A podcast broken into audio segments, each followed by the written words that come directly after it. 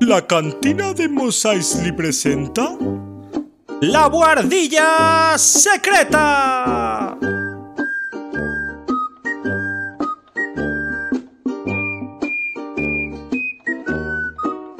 Un podcast para gente del Imperio y también de la Alianza Rebelde. Dejadlo todo y subíos a nuestra nave, porque en unos segundos arrancamos. Hola, buenas, ¿qué tal? ¿Cómo estáis? Bienvenidos a nuestra guardilla, la guardilla secreta. Programa hoy número 18 ya. Van pasando los programas y aquí seguimos, ¿eh? tu, cadena amiga. bueno, eh, hoy tenemos un super programón.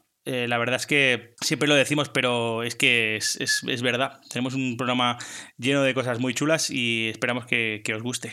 Como siempre, para que no os aburráis, eh, no estoy solo, por suerte.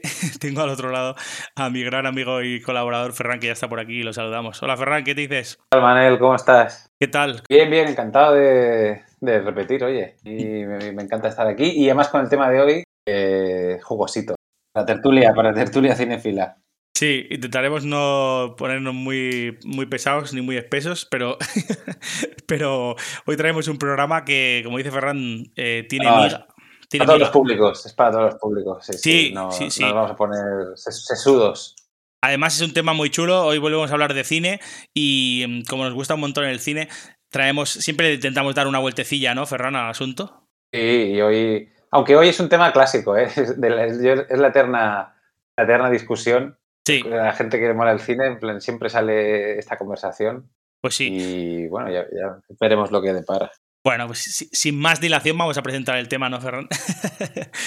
Y dale, dale. La gente lo sabrá porque ya habrá clicado, obviamente, para escucharlo, pero estamos haciendo aquí como un misterio. claro, ¿eh? Pero todo el mundo sabe cuál es. Un, Y es el siguiente. un misterio absurdo después de leer el titular de- del programa. Claro. Eh, habréis visto que hoy vamos a hablar de segundas partes eh, del, del mundo del cine, que aunque siempre dice ¿no? la coletilla que segundas partes nunca fueron buenas, eh, hoy venimos a reivindicar que esto no es cierto, ¿no, Ferran? No, no, yo creo no que va. De hecho, haciendo el, el programa, preparando, me ha costado un montón elegir, elegir, elegir películas, porque yo creo que es una, una frase que se dice mucho, no, no, segundas partes nunca fueron buenas. En, en algunas cosas de la vida seguramente se puede aplicar, pero yo no sé si en el cine se puede aplicar ya más, porque, bueno, aparte que vivimos ya en una época en la que las- no es que haya segundas partes, sino que hay terceras, cuartas, quintas, sextas y, y octavas, que, que, que realmente está bastante bien. Sí. Eh, pero eso de que la segunda parte es peor, jo, pues no estoy tan seguro, porque ya te digo, a mí me ha, me ha costado elegir, elegir películas. Lo que vamos a hacer hoy es hablar de películas que según nuestra opinión son mejores que la primera parte. Ojo. No, corrígeme si me equivoco. Y si además nos vamos a nuestra opinión, pero lo- Digo, Ferran, que nos vamos a meter en, en unos charcos eh, de campeonato. camisas de once varas, sí.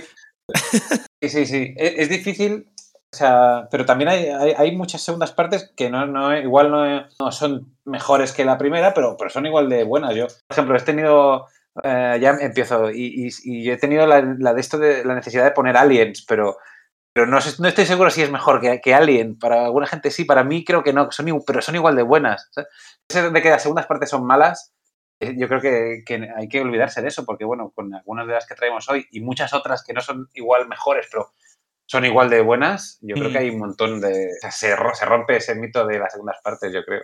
Sí, como dice Ferran, yo creo que es, es- es cierto lo de que seguramente en el mundo del cine, si nos podemos arrascar, encontraremos, pues no, eh, secuelas seguramente, pues que serán eh, bodrios, ¿no? Y, mierdones enormes, pero en este caso es que eh, a nuestro parecer lo que, lo que traemos son pelis que mejoraron a sus predecesoras, que, que- es complicado, porque ya veréis que todas las pelis que traemos vienen de, de, de- películas, o, son secuelas de películas que fueron películas enormes. Lo que pasa es que, pues a nuestro parecer, creo que la segunda, las segundas partes de estas pelis, eh, digamos que fueron un poco más allá, ¿no? Y, y mejoraron, si, si eso es posible, eh, un poco a sus predecesoras, ¿no? Que son buenas también, o sea, Claro. sí. sí, yo sí. creo que toda- todas las que traemos es como que la primera nos gusta mucho, Mm, pero la segunda nos gusta todavía más. Eso. O sea, no es que eso de, joder, la primera era una mierda y, y la segunda lo arreglaron, no, sino es que las primeras buenísimas Pero es que las segundas todavía son mejores. O sea, que yo creo que eso está guay, porque no es eso de, bueno, la primera no mola, no, son, son, un, son peliculones. es que todas forman parte de, sagas que se, que se te caen los, los en el suelo, pero bueno, ahora hablaremos. Pero, pero sí, sí, es eso de conseguir mejorar algo que, que, ya en el primero ya era bueno, que yo creo que es lo más difícil. Yo, la verdad es que decir que, que, como dice Ferran, hemos dejado muchas en el, en el tintero.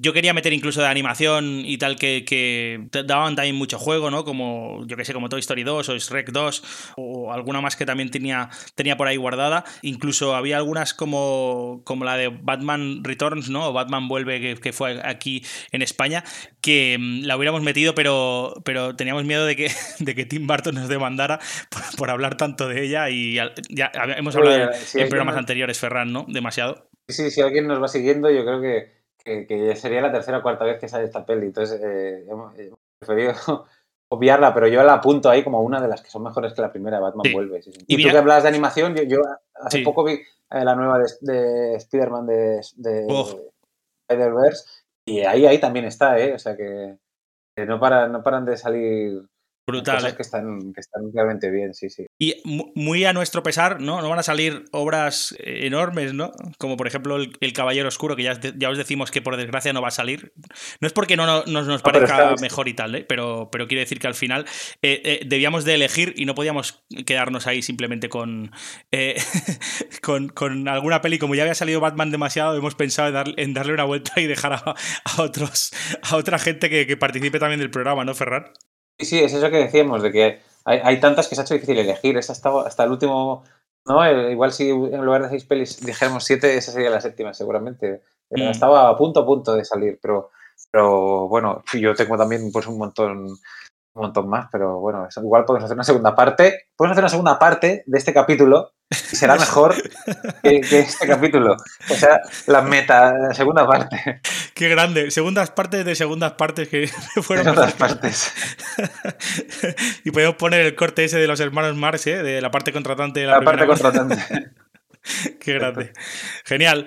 Pues bueno, sin más dilación y después de este, este preámbulo que espero que la gente haya entendido y nos hayamos sabido explicar, pondremos sintonía y arrancamos, si te parece, Ferran. Venga, dale. Can, can.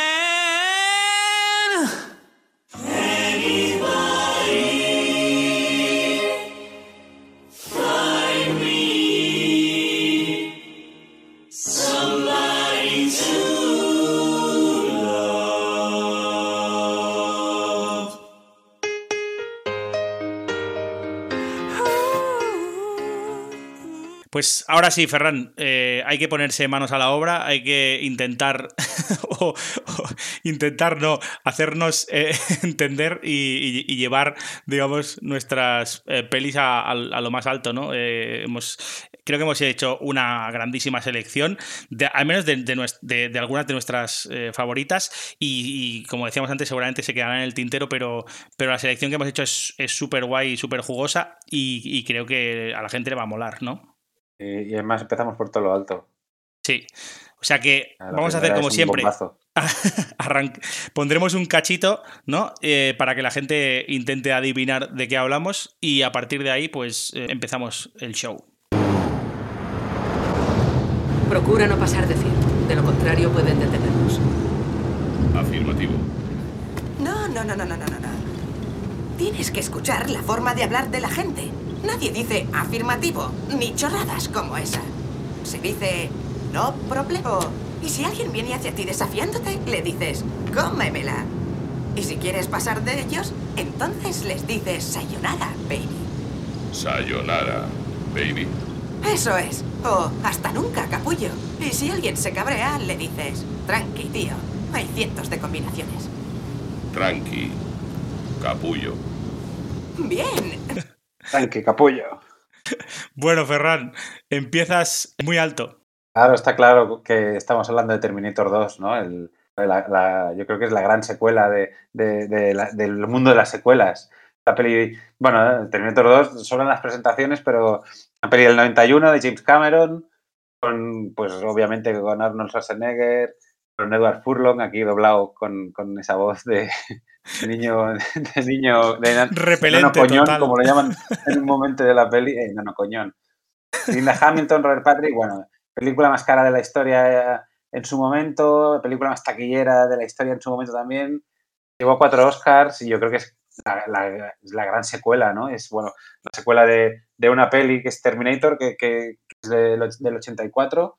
Es casi una, tú la ves hoy en día y es casi una película de, de, de serie B. eh, como con, bueno, pues el, el- el Terminator está hecho con stop motion, ¿no? Es como todo muy, pues eso, muy serie B, como muy barato, pero a la vez lo que decíamos antes, ¿no? De, de las pelis, segundas partes de pelis buenas, Terminator es, es un peliculón. Pero claro, luego viene Terminator 2 y, y- y es, Y como. ¿no? es como el, el corto de, de- el corto de fin de curso, ¿no? Y, y luego, y luego la, la- la película, o sea, Terminator al lado de Terminator 2 sigue siendo un peliculón, pero, pero hostia, la otra lo supera todo, ¿no? Lo- la aumenta, la multiplica por 10 hasta una escala que, que, bueno, que luego ya sería lo que haría James Cameron en su carrera, que es eh, romper la banca y, y meterlo, meter todo, todos los esfuerzos en, en grandes superproducciones y tal. Entre, entre Terminator, es que entre Terminator y Terminator 2, es Cameron hizo Abyss, y, A- o sea, Aliens y, y- y luego Abyss. Y luego dijo, vale, tengo la tecnología para hacer Terminator 2, que para mí es como, a ver si me explico, ver, hay como dos tipos de, de- de- de secuelas, ¿no? Las que siguen la historia tal de, la primera película y luego hay un tipo de, secuela que es casi como un remake. Eh, por ejemplo, tú ves Solo en, eh, Solo en Casa 2, que también era una que, que- que está a punto de, entrar, y es, es Solo en Casa 1, que casi que el, que el niño hace las mismas trampas, o sea, es como a, a los malos, ¿no? Los, los malos son los mismos, el el mismo, es, es la misma película, pero en otro escenario. Sí. O Terroríficamente Muertos, ¿no? De Bill Dead 2, la segunda Mm. parte de Bill Dead, es un remake de la, de la primera. Y hay, hay, mucha- hay muchas pelis, sobre todo en los 80 y 90, que es, vale, la primera tiene éxito, eh, me dan más dinero para hacer la segunda, pues voy como a volver a hacerla. Y con Terminator 2 pasa, pasa algo así, que es como la primera peli, pero más grande, ¿no? Más, r- ma- más- el malo, más, más robot, más malo, más explosiones, más, más tal. Más de todo, ¿no? Y, y el, sí, siendo el guion, un poco la historia es un poco la misma, ¿no? Es como fallamos eh, en matar a Sarah Connor en la primera película, pues en la segunda vamos a ir a matar a su hijo. Entonces, el personaje de, que hacía eh, Schwarzenegger en la primera, que era el malo, claro, Schwarzenegger ya había empezado a conocer más papeles y tal, y en esta, en esta hacía de bueno. Y, y, hostia, el cambio ese para mí es de los mejores. El rollo este de poner al, al, al mon- al robot malo haciendo de bueno, que era malo en la primera haciendo de bueno en la segunda, para mí eso es, eso es buenísimo. Y José Schwarzenegger, muchos dirán que no, bueno, eh, tienen que hacer de robot, no, no, no, no cambia de expresión en toda la peli, pero aún así lo hace súper bien, porque tiene como una relación con el chaval y, y- y con el chaval protagonista, con, eh, con, ¿cómo se llama? con John Connor. Sí.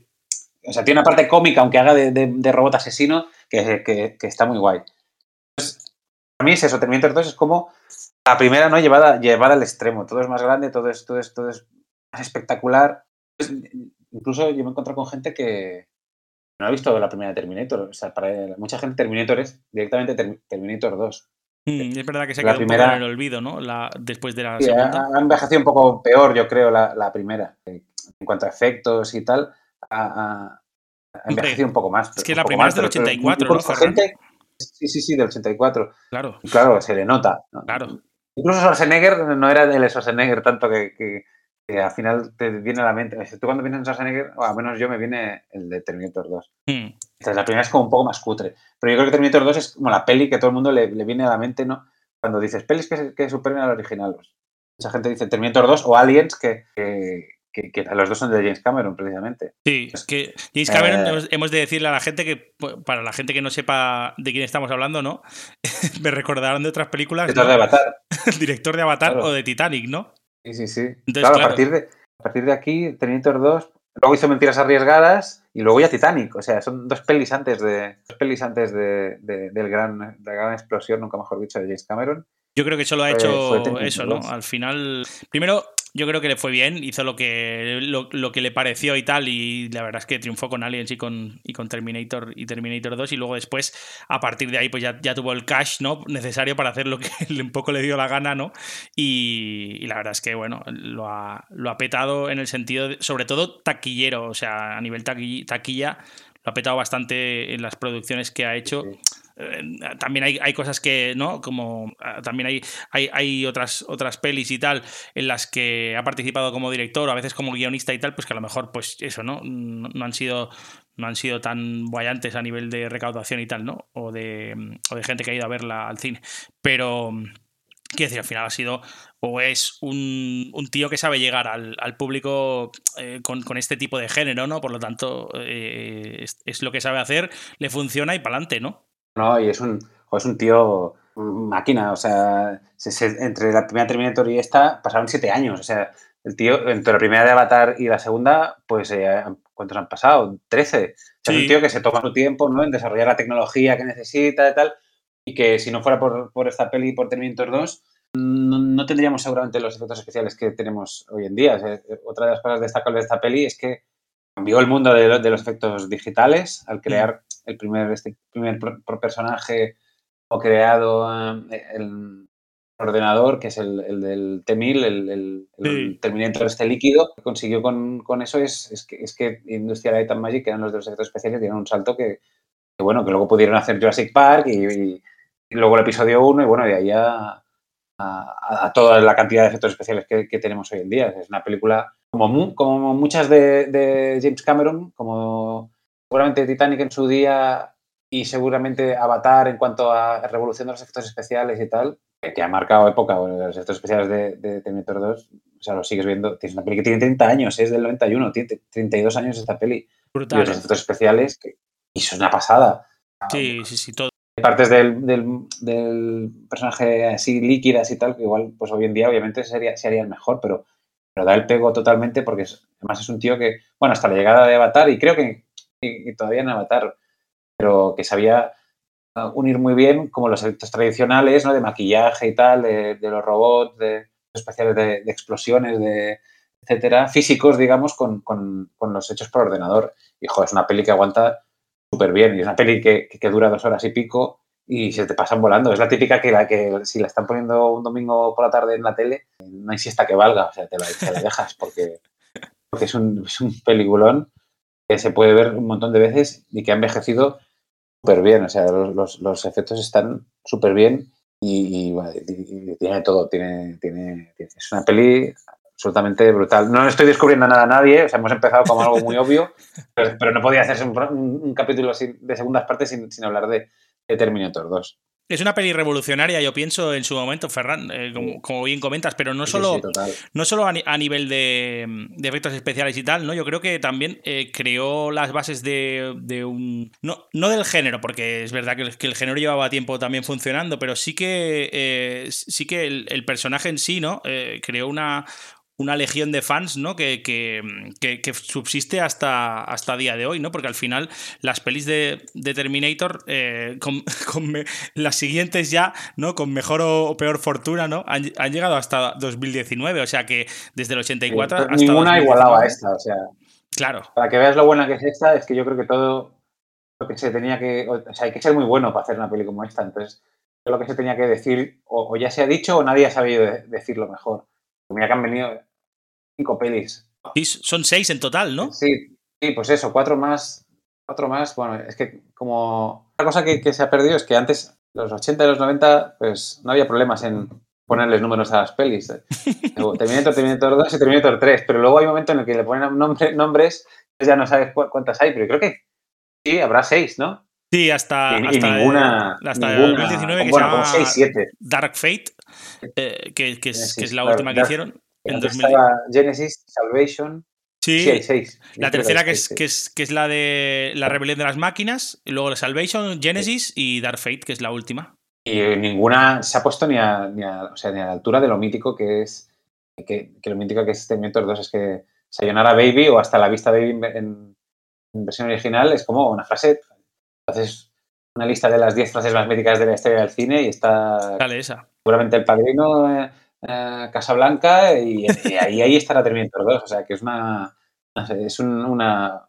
Para mí, igual es la mejor secuela Ojo. La historia del cine. ¡Bam! Ahí la he dejado.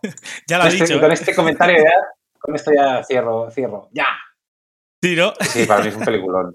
Es que estoy hablando de ella, me están dando unas ganas de volver a verla que, que vamos. Es que está muy guay. Y, el, me y, y, creo que yo he de decir que el final de la peli es uno de los más chulos de, de la historia del cine. A mí me, me, O sea, te remueve todo cuando vuelves a verlo otra vez, Ferran, yo creo. Es, una, es, es un final muy apoteósico. La, última la música, todo, todo, entre todo. el robot, sí, sí, entre, entre el T800 y, y Sarah Connor y John Connor en la fundición, bueno, ese, Sí, ese es una maravilla. El que diga que Schwarzenegger no sabía actuar, que se ponga esa escena, porque, vamos, el que no se le ponga los ojos húmedos, como si Sí, hubiera sí. cortado cebolla, no, no es humano con esa, con esa escena. o sea que- sí, sí, peliculón.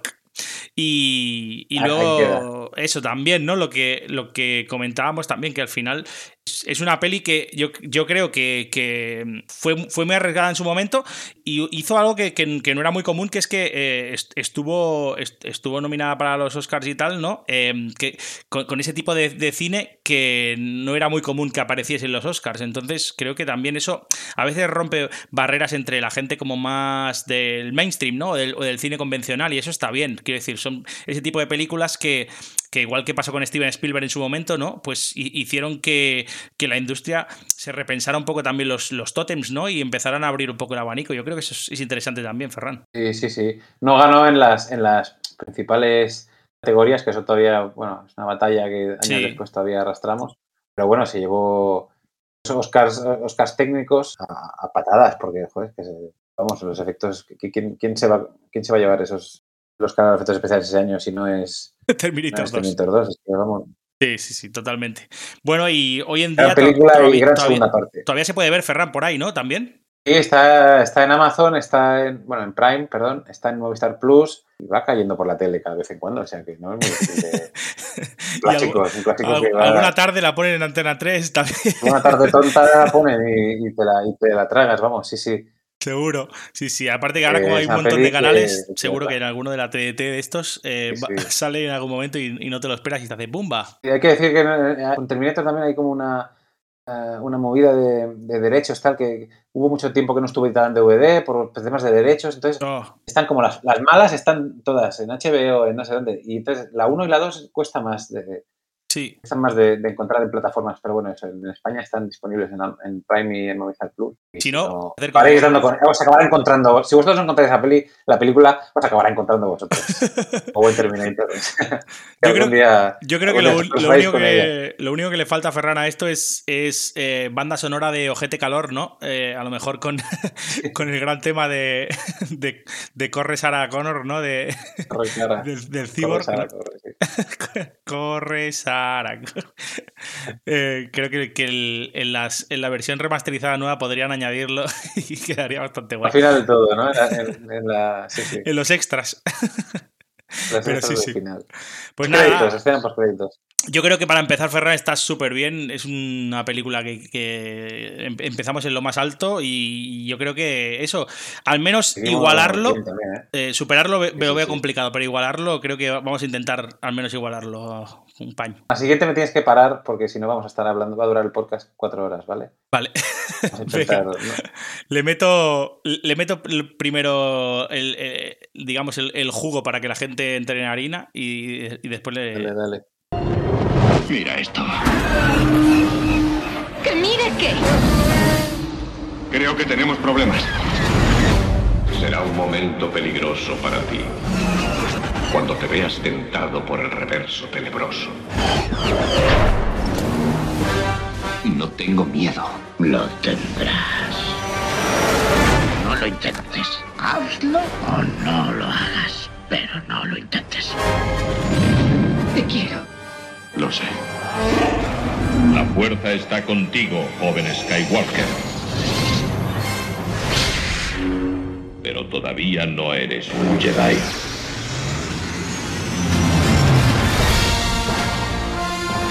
R2, vuelve aquí enseguida.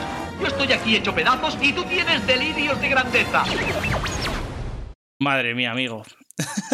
Qué maravilla. Estoy subido a la mesa dando volteretas. Es que, es que no- hay nada mejor que esto. eh. Es que han, salido tantas cosas tan míticas de, de la historia del cine, Ferran, que es que no, no sé por dónde empezar.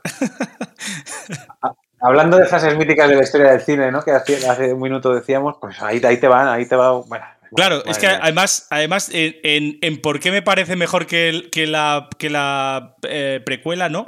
Tengo puesto esto. Uno de los diálogos de amor entre protagonistas más espectaculares de la historia, en la historia del cine, que es entre Han Solo y Leia cuando dice, uno dice, ella dice Claro. te quiero y luego la otra dice, el otro dice lo sé. y después lo bueno sí, es que sí. se, lo- se lo devuelve otra vez, ¿no? En, en- en otra escena más adelante, que, es, que es- eso ya es eh, para acabar de cerrar todo, hacer ya ¡bam! Pero muy guay, la verdad. Eh, para la gente que no, no sea de este planeta y sea de otro lado, de una galaxia muy, muy lejana, eh, Lejana. podemos decir que estamos hablando de Star Wars, el episodio 5, el Imperio contraataca. Eh, bueno, con eso creo que lo podemos decir todo, Ferran, pero ahondaremos un poco Sí. más. Otra, Es- otra que, que sale siempre, ¿no? Es como Sí. o sea, Terminator 2, la Aliens y, y es que el Imperio contraataca. Bueno, Hemos de decir que, claro, es, es- es cierto que, mm, que, que- que la primera parte de, de esta secuela, ¿no? Eh, que, es, es nada más y nada menos que el, episodio 4, Una Nueva Esperanza, del 77, quizá es posiblemente un, un hito en la historia de- del- del cine de ciencia ficción, ¿no? Espacial, o sea, es, es algo, una de las pelis más influyentes de la historia del cine, eh, nos quedaríamos cortos, quizá, Ferran. Sí, eh, no, del no de la ciencia ficción o de la fantasía, sino Del cine, cine. o sea, es- Sí, sí. ¿Qué vamos a decir de Star Wars? Aquí dos matados. Es que, Sí. es, que es imposible de, No, no, que va. de- hay- de hay- definir el alcance que tiene esto, ¿sabes? Es que, es que- es Buscad pod- podcast de, Star Wars, que hay mucha gente que, que lo hace súper bien y son más frikis que nosotros 100 veces y, y- y viven y por, por y para Star Wars y, y eso, y, sacan. o cualquiera que nos esté escuchando, de ¿qué, todo. qué- qué te vamos a contar a ti, oyente, de Star Wars que no sepas? Claro. Eh, eh, es empezar a, a cantar la- las bondades de esta, pelicu- de esta peli, porque Claro. vamos. Sí, sí, totalmente. Eh, pues es- esta peli, El Imperio Contraataca, apareció, apareció eh, tres años después de la, de la primera, ¿no? Del, del episodio 4, Una Nueva Esperanza, que, que estaba dirigida eh, por el gran George Lucas. Pero hemos de decir que esta segunda, ¿no? El Imperio Contraataca, George Lucas estuvo ahí porque, porque siempre estaba el hombre ahí, ¿no? Pero estuvo dirigida, Ferran, por Ir- Irving Kershner, ¿no? Que es- Kirchner, sí, porque acabó fatal, de, creo que le dio un infarto también de, de dirigir la primera. George Lucas lo pasó fatal y dijo, bueno, a estar como supervisando y tal, pero eh, las dos siguientes que me las dirija alguien que yo paso de, paso de esta movida, chavales. Claro, eh, eh, iba a decir eso, ¿no? Que, el, señor Irving, o sea, tuvo la suerte de dirigir estas pelis, pero no, no fue, eh, eh, o, no llegó el hombre a, mucho más, ¿no? Eh, es cierto que, que había estado dirigiendo eh, muchas pelis de serie B y había hecho otras, también tema de series y alguna cosilla más también por ahí, pero nunca fue el gran director, ¿no? Que- que se suponía que con esta que con esta peli pues eh, po- podía catapultarse, ¿no? Pero, pero nada tan gordo como, como esto, ¿no? Bueno, para muestra, eh, fue el director de Robocop 2, Ferran. O sea, con, con eso te lo digo todo. Eh, y dirigió una de, de James Bond también. A ver, o sea, obviamente estaba George Lucas detrás, pero, pero no hay que quitarle mérito al, al- al buen hombre, porque la peli está, Está- está Hombre, es muy buena peli y está muy bien dirigida. Y, y por eso lo no es traemos. fácil tampoco meterse, meterse claro, no, es fácil meterse en esas, en esas botas. Bueno, el, señor, mira, le, eligieron y oye, y tuvo suerte de que le eligieran, pero también tuvo suerte la peli de que, de que estuviera inspirado. eh, Mm. Yo creo que el hombre dio con la tecla, ¿no? Y, y- y Sí, creo sí. que al, al final quizá no tuvo después la suerte de moverse por esos por esos lares, ¿no? De, de- o esas, eh, esa- esas latitudes tan altas, ¿no? De, del mundo del cine, ¿no? Pero bueno, eh, el hombre hizo a veces eso, ¿no? Hizo, hizo lo que tenía que hacer, lo hizo bien y ya está. Y se fue para su casa y, y aquí no pasó nada. Pero muy bien, la verdad. Ya Eh, está, y hace, hace historia, sí, sí.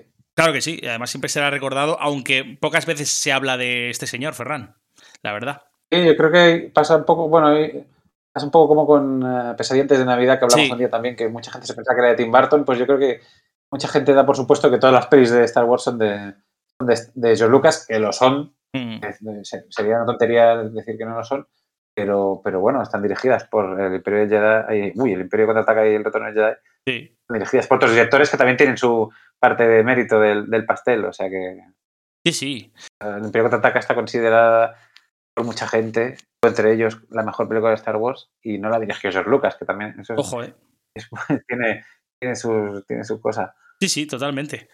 Pues eso, decíamos que aparte de de estas cositas que quizá la gente no tenía en la cabeza, también hemos de decir que eh, esta peli volvían a aparecer otra vez, ¿no? Pues eh, Harrison Ford, ¿no? Eh, Mark Hamill, Carrie Fisher, ¿no? el gran David Prowse, ¿no? Que no, no vamos a, ahondar mucho, Ferran, pero, pero un, gran, un gran documental, ¿no? Llamado Yo soy, Yo soy tu padre, ¿no? ahí teníamos opiniones divididas también, ¿eh? Sobre este documental. Sí, sí, pero, pero creo que fue un, un, documental muy, muy guay hasta el final, ¿no? Que te deja con la mira en los labios y luego después no sí, te... Sí, hay, polémica también. no te da no te da lo que, lo que esperas, pero... No te da lo que promete, pero sí. Pero bueno, que, creo que está, está muy guay. Eh, nada, David Prowse, hemos de decir que, era el, actor que, encarnaba o que se metía dentro ¿no? del, gran Darth Vader, ¿no? Ferran, y al final es un, era como un actor, pues eso, ¿no? Bastante, bastante normalito, pero que tuvo pues eh, la suerte de ser un señor gigante, ¿no? Que podía caber muy bien en traje de, de un eh, supervillano, ¿no? Quizá el villano más villano de la historia del cine. Y, y a partir de ahí, pues se hizo el hombre de oro. Hasta hasta, hasta, que en el retorno del, Jedi, ¿no? Eh, pues tuvo que aparecer o eh, la cara de, de Darth Vader, ¿no? Y por desgracia, Ferran no lo eligieron a él para, para que eso pasara. Eligieron a otro como, como, como, puede, como, o sea, como yo lo veo totalmente normal, vamos. Sí, sí, pero bueno. Si el señor tampoco daba, pues no daba, pero al final, ¿no? Es un personaje que está construido de muchos. La voz tampoco era suya. Entonces, no, la voz todo el mundo sabe que era de Constantino Romero, Ferran. Claro, joder. Entonces, bueno, ahí, eh, ahí sí, sí. Pero a mí, a mí me pareció me pareció una guarrada porque el hombre se lo había currado mucho y en, aquellas, en aquel tiempo, pues yo qué sé, ya que había tantos efectos especiales, lo podían haber medio maquillado y para decir una frase y caerse por ahí muerto, pues, pues, pues podía haber servido seguramente. Pero bueno, eligieron a un hombre del teatro, ¿no? Y un hombre inglés de, pues eso, ¿no? Eh, eh, en plan shakespeariano. Pero este hombre yo creo que se lo hubiera merecido. Pero bueno, no ahondaremos más ahí porque no sacaremos nada en claro. Nada, deciros que la, precuela de, esta peli, que es, que es, una nueva esperanza, es, la peli de la saga de Star Wars que ha sido digamos, la única que ha sido nominada a mejor película en los Oscars. Y eso no es una cosa menor, ¿no? Como diría el bueno de Rajoy, sino que es una cosa mayor. porque, porque al final, primero, e, Estamos hablando del año 77, cuidado, ¿eh? La primera. Y segundo, es muy complicado que ese tipo de películas, eh, bien lo sabe Ferran, aparezcan entre las mejores de, como mejor película de los Oscars. Entonces, creo que lo que pasó con esto con esta peli fue algo espectacular, teniendo en cuenta pues que la peli tiene más de 40 años, ¿no? Y al final es una peli que, que, era de un género totalmente desconocido por entonces y totalmente minoritario. Entonces, eh, que estuviera ahí, yo creo que es un hito bastante potente. Y hay, hay que valorarlo como tal, ¿vale? Luego, deciros que eh, la peli de, del Imperio Contraataca, que, que es de la que vamos a hablar, tiene un montón de cosas por la que al final me he decidido a, ponerla. Primero, porque creo que ahonda mucho más en la historia de la primera, que, que quizá es una película que como introducción y demás, ¿no? Pues, pues está genial para introducirnos en el mundo de Star Wars, porque al final es lo que, lo que se espera de una primera película y una primera peli de saga, ¿no? Eh, así grande. Pero es que esta segunda va, muchísimo más allá, pues eso, desde planeta helado de Hood, ¿no? Porque al final eh, casi toda la acción se desarrolla en este planeta, que es, es, una pasada, ¿no? Eh, aparecen naves nuevas, ¿no? El tema de los. de aquella mítica escena de los, de los AT-AT, ¿no? O de las AT-AT ¿no? Eh, con, con, eh, con, las naves de rebeldes y tal, ¿no? Y, el, y, el, cable ese, ¿no? Intentando pues tirarlos y tal como si fueran eso, ¿no? Lo que eran en realidad juguetes, ¿no? Que se, que se destrozaban y tal. Está, está, muy, muy chula y la verdad es que es una escena muy mítica y muy recordada, ¿no? De, de esta peli. Y luego más cosas, ¿no? Por ejemplo, eh, vemos al, al, maestro Yoda por primera vez en, en, en Dagobah, ¿no? En su planeta natal y cómo digamos, Luke, ¿no? Se, aparta del grupo principal para, para crecer él, ¿no? Como, como Jedi, ¿no? Y para, y para entender un poco el tema de la fuerza y demás, ¿no? Y, va a parar con, con, el maestro Yoda, que es un, creo que es el personaje de Star Wars, ¿no? Y, creo que al final, si Darth Vader encarna un poco el, eh, el mal, ¿no? Eh, este, este pequeño bichillo verde, ¿no? Que es como al principio eh, lo conocimos, pues al final es el que encarna un poco pues toda la, bondad, ¿no? De, la luz, ¿no? Y de el lado luminoso le llaman en la peli, ¿no? Que creo que después más adelante en las demás pelis no han vuelto a, a, tener eh, un poco esa traducción que le dieron entonces, pero creo que es, un poco bastante explicativo, ¿no? Luego después también hay una cosa muy chula que es que eh, eh, el, tema de, Lord Vader, ¿no? Que es este, este Sith, ¿no? Que, después descubriremos pues quién es y demás, ¿no? Y, todo el parentesco y la importancia que tiene en la, en la, trama. En esta peli lo empezamos a ver un poco más vulnerable, ¿no? esa vulnerabilidad un poco también de, de enfrentarse a a Luke Skywalker, ¿no? Ese, ese, parentesco entre los dos que luego se descubrirá, ¿no? Y, luego eh, un poco también como titubea un poco, ¿no? Como eh, puede, puede matarlo y no lo hace, ¿no? Esas cosas que, tú dices, uy, ahí eh, se, están viendo atisbos de bondad, ¿no? Pues esto pasa un poco en, el Imperio Contraataca y creo que le da todavía más fuerza y más potencia a un, personaje como, como Darth Vader, que creo que es un, bueno, el, personaje de, o el, como hablábamos algunas veces, el, villano de la historia del cine, sin duda, ¿no? Más cosas que me molan. Ferran, si tú quieres eh, entrar, tú puedes entrar cuando quieras, ¿eh? que yo sé que eres súper fan y estarás mordiendo la lengua para decir un montón de cosas. estoy de acuerdo, eh, estoy de acuerdo de todo. Eso, otro personaje que me encanta, que seguro que a Ferran también es Lando Calrissian, ¿no? Creo que es, eh, es brutal el, papel que tiene. Primero, un poco también como un poco un compinche del, imperio, ¿no? Y alguien que, traiciona a la, alianza rebelde, pero luego pues vemos su cara ¿no? más buena y demás, y creo que es, un personaje clave en, eh, después en el desarrollo de la peli para bien, ¿no? Para, para, que, para que al final pues el, bien en este caso triunfe, ¿no? Y, puedan salir un poco indemnes de, toda la locura que, estaban a punto de, padecer todos, ¿no? Eh, tanto, pues eso, ¿no? Han Solo, que tiene un, papel súper importante en esta peli, pero también la princesa Leia, ¿no? Eh, los androides y tal, y un poco, pues toda, toda la alianza, ¿no? Rebelde. Es súper importante. que destruye la segunda, la que destruye la segunda estrella de la muerte, o sea que... redime, al final se redime porque es el que hace que capture a Han Solo, el cabronazo. Sí, sí, sí. Pero, pero luego, luego se redime en la tercera, que eso también está muy guay. Está muy guay, sí. Yo creo, Ferran, que la. Dice, este plan no hace más que empeorar.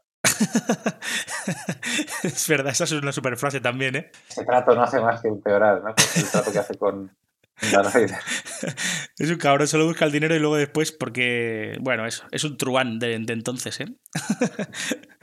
¿eh? Hablaba Ferran de Han Solo y de, y de cómo, cómo lo, vende, ¿no? Porque al final es amigo de Han Solo, que después, eh, hace poco, ¿no? Descubrimos cómo se conocen en realidad, ¿no, Ferran? En, en, la historia de, de Han Solo, ¿no? Solo, sí. Que está muy guay. La verdad, el personaje de Lando sí, está muy chulo. valorada la peli. A mí me gustó. La peli que le pegaron le pegaron muchos palos y yo creo que está mejor de lo que se dijo. Yo ya lo, ya lo, voy, a decir ahora. Eh, me quedo con esta antes que con, con la serie de Andor y con la, y con la peli de Rock One, pero sin duda. Ahí no sé si estoy de acuerdo, pero me parecen buenas las dos y la serie de Andor me parece muy guay. Igual un día podemos hacer un podcast sobre series. A mí me, algunas cosas me, aburrieron soporíferamente, Ferran, pero bueno, eh, no, me ha gustado muchísimo. No vamos a entrar ahora porque no tendremos tiempo. Pero, vamos, nos vamos, sí, nos vamos del tema. Sí que es verdad. Eh, ¿Qué más cosas? Por ejemplo, creo que la batalla de sables, ¿no? Entre Luke Skywalker y Darth Vader es difícilmente mejorable. ¿Por qué? Porque veníamos de una batalla entre Obi-Wan y Darth Vader en la primera peli, Ferran, ortopédica y encarcarada, a más no poder. Y, esta. era, un poco una pelea de, de bastones en la residencia, ¿no? La cosa mejora, sí, sí. Sí, la verdad es que yo creo que, que se, se, llevaron muchos palos por eso en la primera y en la segunda lo arreglaron un montón y se nota que está, que está mejor preparado y más currado y, y, todo tiene como más sentido y mola mucho más, ¿no? La verdad es que está muy guay. Y la verdad es que el resultado de la batalla, que, que de la pelea entre los dos, que no lo desvelaremos tampoco, Ferran, también eh, sorprende, ¿no? Porque, porque la verdad es que quien se hace pupita y luego después lo pasa, lo pasa mal. O sea que... Es una eh, peli que acaba, acaba como que no acaba. Eso es una cosa que Ahí, o sea, cuando una segunda parte ya está como planificada para que haya una tercera, eh, te quedas un poco en la, Es una cosa que, pasa en este tipo de pelis, que es que te quedas en la mira en los labios, porque el, Imperio contraataca, la suerte que ya, bueno, la mayoría ya las hemos visto cuando, pues cuando estaban en. Algunos, algunos las mismos en vídeo, otros ya las pueden ver en plataformas, en DVD, lo que sea. Pero se acaba una peli como se acaba el Imperio contraataca, con todo todo el mundo mm, hecho, mm, hecho mixtos y te tienes que esperar tres años a ver cómo sigue, eh, te, vamos a tirarte por un balcón. Porque, porque, porque acaba, que acaba, que, que, que, es como ya, ya, ya, bueno, has acabado. Acaba con, con la mesa por recoger todavía, ¿no? Exacto, acaba como, hola, no me, no me dejéis así, ¿no? Porque claro. luego te pones la, el, el, el, retorno del Jedi y ya está, pero, pero hostia, los que se tuvieron que esperar tres años con ese claro. plano final de, del Imperio Contraataca, de, de, mirando al espacio y bueno, ya nos vemos de aquí un tiempo. Sí. Tuvo que ser duro, ¿eh? Totalmente. Sí, sí. Una, una, cosa que se le puede achacar eso a las, a algunas segundas partes es eso, que a veces, hostia, como ya saben que hay una tercera, te quedas poco con las ganas y te mm. esperas a la tercera. Bueno, yo, Pero bueno, yo... Nada, nada, nada que no, no, na, nada que desmerezca la valoración general de la peli. ¿eh? Son, son cosas pequeñas que sí, sí que es verdad que, que, que, como peli, digamos, de, de medio de una trilogía, pues, y, y más una peli clásica, ¿no? Pues se puede tender a eso, ¿no? Ahora juegan mucho más con. Eh, eh, las pelis de ahora juegan un poco más a, a, ser autoconclusivas en el sentido de que, de que puedas verla por sí sola y, y, y, pueda dejarte algo abierto pero la peli tenga un sentido, ¿no? Entonces, bueno, antes, pues eso, quizá lo tenían muy claro que iban a hacer tres y esta fue la segunda y, y eso, recogió un poco lo de la primera y, y dejó todo abierto para la última, que, que es la que, hace, la que acaba de cerrar todo el asunto, ¿no? Que la primera es la única que se puede ver sola, lo, todas las demás tienes que haber visto la anterior como mínimo, porque si no, sí, no sé, es el primer que no has visto la primera, o sea, a mí la primera me gusta por eso, porque es la única independiente, pero... Pero, además, Ferran, eh, creo que esta, esta, peli, esta peli no engaña, no engaña a nadie, quiere decir, el Imperio contraataca quiere decir que alguien ha debido de pegarle a alguien para que luego el otro contraataque, quiere decir, si ya, ya tiene esa premisa de principio... Sí, no engaña, no engaña el título. Quiero decir, eh, ya, ya, sabes que tienes que hacer algo de deberes, tío. No vamos a ponérselo tan fácil a la gente tampoco, ¿no? Quiero decir, tampoco. Sí, sí, sí. Vete, ve la primera y luego después, pues ya si eso, si te mola y tal, pues te ves la segunda y ya acabas de, de entender un poco todo el asunto. Mm, nada, te, te, iba a decir que, que, que, la escena esta de Han solo congelado en carbonita me parece una cosa brutal. Y yo todavía cuando, cuando la volví a ver otra vez, todavía te, te, te deja cosilla en el cuerpo porque piensas, hostia, eh, se lo van a cargar, ¿no? Y, la primera vez que, que, lo ves también lo piensas, ¿eh? Y, y la verdad es que está súper bien hecha y, y, cómo queda, digamos, ahí en esa, en esa especie de, de plancha, ¿no? Ese bloque. Sí, sí, sí de carbonita, eh, es, es, todavía brutal, ¿no? Es, es, más, hoy en día hay, hay zumbaos que se compran eh, esta plancha de carbonita a tamaño real de, de Han Solo y la ponen ahí para en su casa. de la nevera. Sí, para tenerla ahí. Cuando se van a dormir la usan como, como puerta de criogénica o algo. La gente está zumba. Pero bueno, y luego después yo creo que para acabar, Ferran, uno de los momentos más memorables de la historia del cine que es sin duda eh, un, uno de los finales ¿no? más, más guays de, de, una peli, como es este, ¿no? Cuando dice yo soy tu padre. ya está. Y te quedas, bueno, ahí te quedas. Yo me quedé, me acuerdo de quedarme cuajado. Simple, directo y demoledor, sin más, ¿no? Es decir, Ahora ya lo sabe todo el mundo, pero ojo, cuando yo la vi en, en vídeo dije, ¿pero qué me estás contando? Yo creo que es, es, una de las frases de la historia del cine, Ferran, eh, sin duda, vamos. O sea, sí, otra, sí, sí. ¿quién no, ¿Quién no lo ha dicho 20 veces para 20.000 cosas, ¿no? Eh, y lo tienes en la cabeza, y este, esto es del año 80, y lo tienes en la cabeza todavía, y cuando hay alguna cosa y tal, o se hablan de padres y tal, pues eh, aparece sin querer esta frase siempre en la conversación, tío. Sí, 40 añazos. Sí, sí, por eso te digo que al final es una cosa que, que eso, que estamos hablando de algo que tiene más de 40 años y por lo tanto eh, ha trascendido hasta, hasta entonces, ¿no? O sea que es una cosa brutal. Nada, para acabar ya, deciros que, como decíamos antes, esta, estas pelis eh, no, es, no, es, que hayan envejecido bien, es que han envejecido increíblemente bien. Hicieron una remasterización en, en el 97 y luego otra en 2004 con la llegada del DVD que son las últimas así como potentes que hicieron. Y luego para 2011 y 2014 las sacaron en Blu-ray y en 4K también, que es cuando yo me las me pillé el pack aquel que había de, Blu-ray, que está muy chulo porque tiene un montón de extras y está muy, muy guay. Está todo como muy remasterizado y el sonido es muy guay. No hemos hablado que la banda sonora de John Williams, pero es que no ha dado tiempo a tanto. Pero sí que, sí que es, verdad que, que, se agradece estas pelis verla lo mejor posible. Y, hablaba la gente y tal que, que hay, hay, veces que no les gusta que los clásicos los toquen y tal, los remastericen, pero yo creo que es que eh, si es para bien y lo hacen bien, creo que la peli mejora y, y, y verla hoy en día en, en, las televisiones de ahora y escucharla con un buen sonido, pues es mejor que estar ahí eh, con, con, el volumen al, al 3000 ¿no? y, escuchándose todo el rato que eso no tiene ningún sentido. Quiero decir, vamos a aprovechar la tecnología para lo que es, ¿no? Y, y esta, este tipo de pelis, que además son de ciencia ficción, joder, vamos a darle la, ¿no? Eh, la grandeza que, que, se merecen y vamos a intentar verla, pues, lo máximo, no lo, lo, lo mejor posible en, en, nuestra, en nuestra tele, ¿no? Nada, eso, Ferran. Para acabar de decir que fue una, ha sido una de las pelis seleccionadas para eh, el, el, Registro Nacional del Cine de los Estados Unidos por la Biblioteca del Congreso. O sea, es una de las que está guardadicas ahí. importantísimo dato. Por eso digo eso, me pregunto, ¿la, la, la, Biblioteca del Congreso es un sitio que se puede ir? ¿Yo puedo ir a la Biblioteca del Congreso? Pues sí, mira. el contraataca. Nunca, nunca, es como el superventas de New York Times, ¿no? Son esas frases que no acabo de entender. Como la biblioteca seleccionada por el Registro Nacional de Cine de los Estados Unidos, la Biblioteca del Congreso. la Biblioteca del Congreso se puede visitar. Lo que pasa es que no, no sé si, si habrá eh, si habrá una, una tele VH y un video VHS para que tú pongas la peli allí, Ferran. Supongo, espero que la tengan, si ya que la tienen ahí en la Biblioteca del Congreso, que la Biblioteca del Congreso tenga una buena caja fuerte porque si algún día hay una catástrofe nuclear, pueda, los supervivientes pueden entrar y, y, recuperar las pelis buenas, porque si no, ¿para qué sirve biblioteca del Congreso? yo quería dejar constancia eh, de, mi, de, mi, duda. He de decir, eh, ya para acabar, que si no nos alargamos, que yo, yo, puedo decir que estuve en la biblioteca del Congreso, en Washington DC, estuve dan, dando una vuelta por Pero allí. Yo creo que también he estado, sí. Y no... Dices, y no... y no... había sección de DVDs, no, lo que no, había sección de películas. lo, que, lo que no pregunté por la película, eh, por si me la podían alquilar, ¿sabes? No tenía carnet de la biblioteca del Congreso, entonces no pude sacar nada. Pero, pero quizá eh, si, si, pasa como, como la, el carnet de la biblioteca de, de, las bibliotecas de Barcelona de Sabadell y tal, eh, intentaremos sacarnos el carnet para la próxima vez que vayamos, intentar sacar la peli, al menos claro. para el tiempo que estemos por allí, para ver la versión original y eso, eh, que siempre es un, sí, un lujo.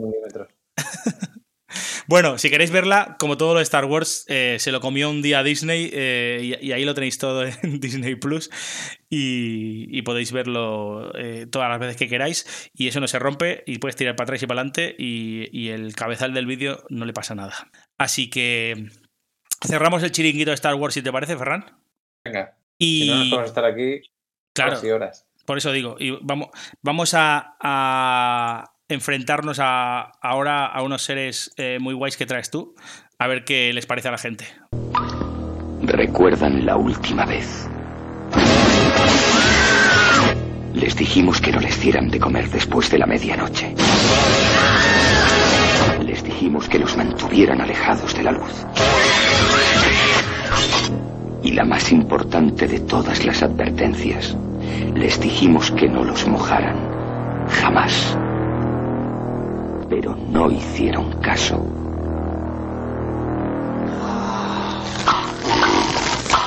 Sufren una mutación. ¿Hay un incendio en el edificio? No, es una falsa alarma. ya ves, pues las tres, las tres reglas, ¿no?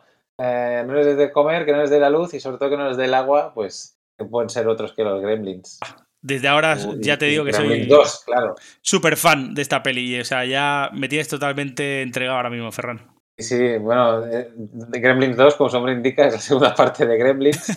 se, se, explica por sí, por sí solo, pero por si acaso. Eh, pues... Dirigida por Joe Dante también, como la primera. Sí. Y también como, como una, una, secuela de una peli de, del 84 también, como casi casi al mismo tiempo entre, entre las dos. Que es curioso que hoy en día si una peli funciona, a, a los dos años tienes una secuela o al año siguiente tienes una secuela. Y aquí tardaron seis años de, de entre la primera de Gremlins y, y la segunda. Y lo que el tema parece ser es que el bueno, Gremlins 1, igual hay mucha gente que no estará de acuerdo conmigo, porque Gremlins 1 es muy buena, Sí, buenísima. Pero a mí la, a mí la 2 me gusta más. Pero la, la, la 1 es buenísima. Igual un día me levanto y digo, ah, me gusta más la 1. Pero hoy por hoy, la 2 me parece, me parece mejor, siendo la 1 buenísima, ¿eh? Yo creo que, eh, a, mi parecer, Ferran, yo creo que me pasaría lo mismo que, que lo que tú decías antes con Aliens. Creo Distinta. que, que las, las dos me parecen súper buenas y, y- y me- primero me lo pasé súper bien en el cine eh, al, al ver esta segunda, pero porque la primera, claro, claro está, no pudimos verla en el cine, Ferran. Quizá en, a- en algún momento... Pero no, estamos naciendo. Por eso digo, en algún momento quizá la revisionamos de nuevo porque la pusieron en algún cine y tal, pero, pero la verdad es que al, al- verlas en otra vez eh, de nuevo en VHS y tal cuando pudimos, la verdad es que me gustan un montón las dos. Son muy muy buenas y, son súper divertidas, son para, para hacer unas risas muy muy guays. La 1 igual tira más, un poquito más por el terror, o igual es que yo me acuerdo que la vi muy pequeño y me dio un poco de miedo. Y la 2 es un cachondeo, es un cachondeo padre. Sí, totalmente. O sea, es, una, es una- es una- locura. La primera del 84, la segunda del, del 90. La- En, realidad, Joe Dante, el director, obviamente, con el éxito que tuvo la primera de Gremlins, pues la Warner le dijo, oye, eh, hermoso, ¿cuánto? Vamos a hacer una segunda parte. Y haz lo que quieras. Libertad total, que es una cosa que yo creo que hoy en día ya lo último, la última que pasó, en 1990. Hoy- ya es posible que, te digan, toma estos billetes y gástatelos en los que quieras. Y entonces el tipo hizo esta, esta dura. Es, bueno, para los que no la hayan visto, es gre- gremlins sueltos en un edificio inteligente de Nueva York, de una multinacional. Pero es un edificio como muy raro porque es un, es un grupo, es un grupo, es un señor multimillonario, líder de una muchas cadenas de televisión y tal, que tiene un edificio en el que se graban un, un montón de programas, pero a la vez tiene, tiene un, un laboratorio de experimentación genética. Y, no sé, y es como. Y, a- y además, a- al mismo tiempo, hacen visitas turísticas. Es como una especie de Frankenstein eh, extrañísimo, porque es como un edificio súper raro, como una. Bueno, es muy, muy, en realidad es muy de los 80 y los 90, esto de la gran corporación que tiene un montón de ramas, ¿no? Es- hace programas de cocina, pero a la vez experimenta con, con animales y luego tiene atracciones turísticas y tal. Bueno, y- entonces es como una cosa loquísima. Yo creo que el sé- tipo de. Sí, No. yo, yo creo que dijo, "Va, quiero meter, eh, quiero meter exper- experimentos genéticos y quiero meter también que salga una, una cadena de televisión. Y, y el tío fue inventándose cosas y las fue añadiendo y oye, eh, para adelante. O sea, Mm, Quería decir que el, el- guion, el no es, no es eh, po- por, lo, por lo que más te vas a enganchar a esta película tampoco, Ferran. No, no, no, no, porque es, es- o sea, el guion es eso, ¿eh? es, lo explicas en un, en un minuto, es, es un edificio lleno de, de una multinacional, lleno de, de tal. Entonces, la peli, más que una línea, o sea, sí tiene una línea argumental, pero, pero es como, como una película de tipo aterriza como puedas, de gags, o sea, es una- cada escena es una, una escena, un, un- de- desde el momento en el que, digamos que la, Empieza- la empieza se el show, ¿no? que, sí, los- sí. que empieza, empieza el show, que Sí. se empiezan a multiplicar los gremlins y tal. Cada escena es, venga, un gremlin. Eh, este gremlin eh, vuela, este gremlin es de eléctrico, este gremlin eh, es inteligente, este gremlin se convierte en chica. Es como, es como una, una metralleta de gags que, que a mí me mola mucho. Como película de, de- de comedia, me parece una pasada. Yo es que me, río- me sigo riendo un montón, me parece una Sí. peli buenísima. Entonces, cuando el gremlin, uno de ellos se ve una pócima. Claro, además, el, el rollo este de tener un, un- un laboratorio en el edificio te permite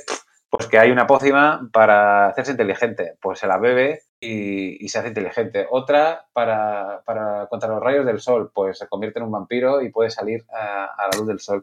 Te da un nivel, nivel de... Yo creo que el tipo, el tipo dijo, aquí voy a... Lo que quiero son locuras. Locura, sí, sí, Fue totalmente. inventándose para, para sacar distintos, distintos tipos de gremlins, distintos gags visuales que están muy guay. El líder del, del- Es que ya solo por el hecho de que el líder de- del laboratorio es Christopher Lee, que es eh, Hostia. Drácula o Sar- Saruman, ¿no? Sí, Saruman, qué grande. O Conde Dooku. O sea, es, es- es- es- una pasada. Y para mí es una peli súper divertida que se nota la, la libertad que le dieron para inventarse eh, las chorradas más gordas. Son chorradas que están súper bien hechas porque los, los efectos especiales, bueno, 1990, pues todavía estábamos con, el, con las marionetas y, y pasada ver. ver Yo lo echo de menos, eh, la verdad, porque vi- viendo algunos bodrios que hacen en, en, CGI, ¿no? En, o, o- o con efectos especiales hechos por ordenador y tal, la verdad es que volver otra vez a ese, a ese mundillo y tal de, de marionetas y, y de, y de bichos, ¿no? Electromecánicos y demás, a, a mí la verdad es que me, me da- eso me daba la vida, porque me, pa- me parecía más real muchas veces que lo que se hace Claro. hoy en día.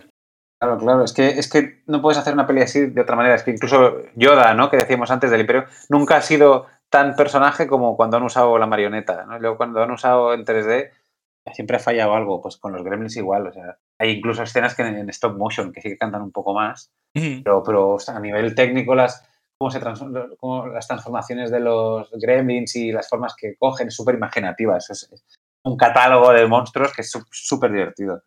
Sí, Entonces, y hay una cosa que, que la última vez que la vi no hace mucho, la, la he seleccionado porque la vi no hace mucho, porque lo mismo que hemos dicho antes, estaba en la tele y, y me, y me la, y me la vi. Y, claro, la anterior vez hacía mucho tiempo que la había visto. Entonces me, me di cuenta que el, no, no el malo, bueno, el propie- el propietario de- del gran grupo este del, del edificio es, Ujú. se llama ah, Daniel Clamp. Ah, Es como, claro, yo cuando la vi de pequeño no sabía quién era Donald Trump, pero los americanos sí lo sabían. ah, Y, a- y ahora que nos, nos hemos chupado a Trump todos, es como, ah, claro, joder, Daniel Clamp es, es una versión de, de Donald Trump. Y el tipo es un, es un- es un estúpido, que luego se redime un poco y tal, ¿eh? pero es un, un- tiburón de estos de los, eh, de los De Wall Street, y tal, sí. un, un imbécil, sí, sí, sí. Y digo, claro, se están choteando de, de- Donald Trump aquí. Y es una referencia que yo no había pillado hasta, pues hasta que la vi hace, hace un par de meses. Que, Sí, sí. No, que digo que, Sí, que- son cosas que es- a veces se nos escapaban también en las series y en las pelis de entonces, ¿no, Ferran? Porque, porque tenían toques de, digamos, del imaginario colectivo americano, ¿no? O de la cultura americana, ¿no? Y, y había veces que, que a nosotros, y más cuando éramos pequeños, pues esto se nos, se nos iba un poco de. ¿No? No, no, no teníamos ni idea de, lo que se referían, ¿no? Bueno, Simpson, que 20 años después pillas un gag porque te has hecho mayor y, y- y lo entiendes o porque hablan de alguien que ya conoces o algo así, pues esto, esto es lo mismo. Sí, es verdad. Y, y, bueno, en- eh, yo creo que esta peli es como, em, como un ejemplo de, como Terminator, ¿no? Películas de segundas partes en los 90 de pelis de los 80 que reflejan un poco lo que eran los 90 respecto a los 80, que eran más de todo, ¿no? Más- más- todo más llevado al extremo, todo como más violento, todo más, más reventado. Y, y es un poco lo que nos esperaría en los 90, que era eh, pues, esto, el, el- el- el- más difícil todavía, ¿no? Y este es, este es uno de esos. Si Terminator 2 era más de todo, este es más de todo también. Más gremlins, más, más, más raros, más, más cameos de personajes eh, chalaos. Para mí me parece una peli súper divertida, Mm. con, con, con un sentido del humor eh, buenísimo, que sigue aguantando eh, súper bien a nivel de efectos especiales. Eh, ya, te, ya te digo, hay algún detalle en stop motion y tal que canta un poco la traviata, pero bueno, es- volvemos a ver otra vez que es una peli que tiene 33 años. A nivel creativo, esta peli es, es una locura y, y yo creo que la mayoría de chistes siguen funcionando súper bien, porque además es como, es una película de gags, tiene un montón de chistes Mm. sí que hay un punto que, que, bueno, tiene, tiene este tema de, de que es, un, es una multinacional dedicada a los canales por cable y tal. Entonces sí se ve un poco anticuada Sí, bueno. a nivel tecnológico y tal. Pero bueno, si le perdonas eso, eh, es una peli muy disfrutona y Mm. ahí va, ahí va mi, ahí va Sí, mi sí. recomendación. Yo quería decir que no, no has es dicho nada. No has dicho nada del gran Gizmo. Que es el, el- el- pues- el gremlin primigenio y, y- y principal de todo. Quiero decir, al final. eh, quiero decir, no, no- no por nada, sino Ferran, por, por- para que la gente sepa que vuelve a salir y, y tiene Sí, claro, es más el, cositas el prota, claro, claro. Sí, sí. Sí, sí, sí. De hecho, de, de- de él otra vez vuelve otra vez a, a Claro, multiplicarse. surgen todos, y claro, es el, el primer, el primer, es el primer, el primer gremlin y, y del que, el que la lía todo. Y que hay un momento que hace hasta de Rambo en esta peli. O sea, se, se ata una cinta a la cabeza, coge, se, Sí, crea un, un- un arco con unos clips y un bolígrafo y no sé qué, y, y- y hace una parodia de Rambo. O sea, que es como, como súper chalado. Sí, y Sí, sí. es lo que quería Bueno, decir es un que. personaje que Si conocéis un poco Sí, la- a- algunas pelis de- clásicas de la historia del cine, a, a- a veces hacen un poco de guiños a estas pelis y una, una Rambo y hay alguna más también como el, como el Mago de Oz y... incluso una parte ani- animada, bueno, es una locura, sí, sí. Hay, hay gags, o sea, referencias también a- al cine de terror de los años 50 y tal, o sea que bueno, hay, hay, para, o sea, hay para todo el mundo y es para verla eh, un montón de veces. Creo que es una peli muy guay para, para, para ver con... Yo a veces la defino como mi, mi primera peli de terror, ¿sabes? Como para los más Mm. pequeños. Para una película de terror, que no, no es terror, pero bueno, si es pequeño, así que el diseño de los, de los Gremlins te da un poco de yuyu. Pues Gremlins y Gremlins 2 son buenas pelis para empezar a introducir el, el rollete en el cuerpo, pero a la vez son muy divertidas. O sea, Sí, una buena elección. Si tenéis niños en casa, ponerles Gremlins. Sí, yo estoy- duermen, ya no, ya no sabéis a ver. Estoy, estoy con Ferran, quiere decir que es una peli para verla. Y mm, son pelis de estas que se ponen en Navidad, ¿no, Ferran? Yo est- estas pelis las recuerdo mucho en Navidad porque aparecían mucho en la, en la primera, sobre todo, pero, pero estas, pues eso, al ser la continuación, son, son las típicas pelis que, que tienen ese rollo navideño y tal, ¿no? Porque, porque al final hay como. eh, empieza todo como muy, ¿no? Muy chungo y demás, y, y todo se va aclarando al final, ¿no? Y al final, pues eso, tiene como final. Un final De hecho, feliz. creo que cuando la pillé en la tele esta, ahora que lo dices, creo que era por, por, por- era por Navidad, sí. Mm. Cuando la película no, no pasa en Navidad, pero bueno, supongo que es lo que tiene el, el familiar, que, que en Navidad entra bien, sí, sí, es verdad. Hay una cosa de esta peli también eh, eh, que es interesante, Ferran, que es que no, no llegaron a recaudar lo que costó la película, cosa que me sorprendió porque la verdad es que yo creo que es, que es una peli que, como decía Ferran y tal, eh, es- está súper bien y, mejora en, locura en todo la anterior, ¿no? Y, creo que, como tal se, se tiene que, que ver, ¿no? Pero, pero a, a nivel eso de recaudación y demás, eh, no sé por qué se quedó como, como por debajo de lo que, de lo que se esperaba y tal. Y es, y es una pena porque, porque creo que, que si la primera triunfó, esta yo tenía en la cabeza que, que, que debió triunfar al menos tanto como la primera, pero no sé. Quizá salió en algún momento. O sea, esto, esto que pasa a veces, Ferran, que sale en algún momento en los cines que no es el adecuado, o que hay otras pelis también en la época que lo petaron más, ¿no? Y, y- y se quedó un poquito ahí en el olvido o algo por ser la segunda, no sé. Bueno, que es una peli, es, ra- es, es rara, o sea, el, rollo este tan, tan reventado, ¿no? Tan, tan Sí. loco, igual a, a mucha gente tampoco le acaba de tal. Y también que hacía seis años de la primera, es que seis años es un montón. Sí, sí, sí. Pero, ¿no? Lo- el que vio la primera con 10, tenías 16, ese- y te- también eso influye, ¿no? Supongo que es por, se desinfló un poco el globo de los gremlins. Yo creo que a partir de los 2000 volvió la cosa como a. Cuando los de esa generación nos hicimos un poco mayores, la nostalgia volvió a atacar, pero igual, no, igual en el año 90 ver una peli de los gremlins ya estaba como pasada. De todo a saber. Mm, Las cosas es difícil. Sí, sí, no se sabe. Lo que sí que, que- que creó fue, un, fue un buen montón de muñecos que, vamos, tienes, tienes gremlins de todas las maneras para, para Mm. llenarte las tonterías y, Sí, sí, yo recuerdo, que recuerdo también eh, serie de animación de los Gremlins también y, re- recuerdo eh, incluso alguna peli de animación que se hizo también y, y- y eso creo que fue un fenómeno bastante potente y, to- y todo el mundo quería tener un gizmo en su casa. Eh, la verdad es que era una cosa muy guay. un peluchín de Gizmo, todos hemos tenido en las manos, seguro. Mm, sí. nuestro de algún conocido, pero Ok, pues... eh, ahí queda, ahí queda la recomendación. Gremlins 2. ¿dón- ¿La podemos ver hoy en día también, Ferran, por ahí o no? Está en HBO, están las dos en HBO. Ya eh, está, HBO, al canto. Y es, un programa doble guapísimo. O sea, Sí, sí. No se la pierdan, es- es- señores es y señoras. vamos. Sí, sí. Está en HBO y a mí, o sea, tengo, la tengo adelante y en HBO cosas que pasan, porque, el- bueno, el póster de Gremlins 2, cuido, ¿eh? ya, acabó.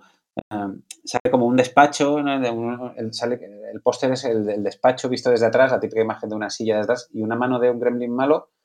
Yo la recordaba que está fumándose un puro, pero en HBO no sale, le han borrado el puro al gremlin. Ah, hostia. Y, y lo tengo que buscar, digo yo, juraba que se está fumando un puro. Y sí, estoy fumando un puro. Pero en Efectivamente, HBO le han ¿no? quitado el, borrado el puro, qué cosas así. Hoy en día más raras. Ya está, el dato curioso del, del día. Porque ahora ya no es Pero de. Gremlins 2 ya no tiene puro. Claro, ahora no se, o sea, el Gremlin le puede comer la cara a, a una persona, pero, pero No es políticamente correcto. pero Igual que si tuviera un arma, ¿no? Ya no podían sacarla tampoco. Claro, luego está. En fin, Bueno, son esas cosas que pasan hoy en día, Ferran. para otro, para programa. Vale, va, pues eh, tiramos con mi siguiente, Ferran. Venga, next. Enanos burrarum. Está hablando, Merry. Este árbol habla. ¿Árbol? No soy árbol. Soy un ent. Un pastor de árboles. Un pastor del bosque. No hables con él, Merry. No le animes. Árbol me llaman algunos. ¿Y de qué lado estás? Lado, no estoy del lado de nadie.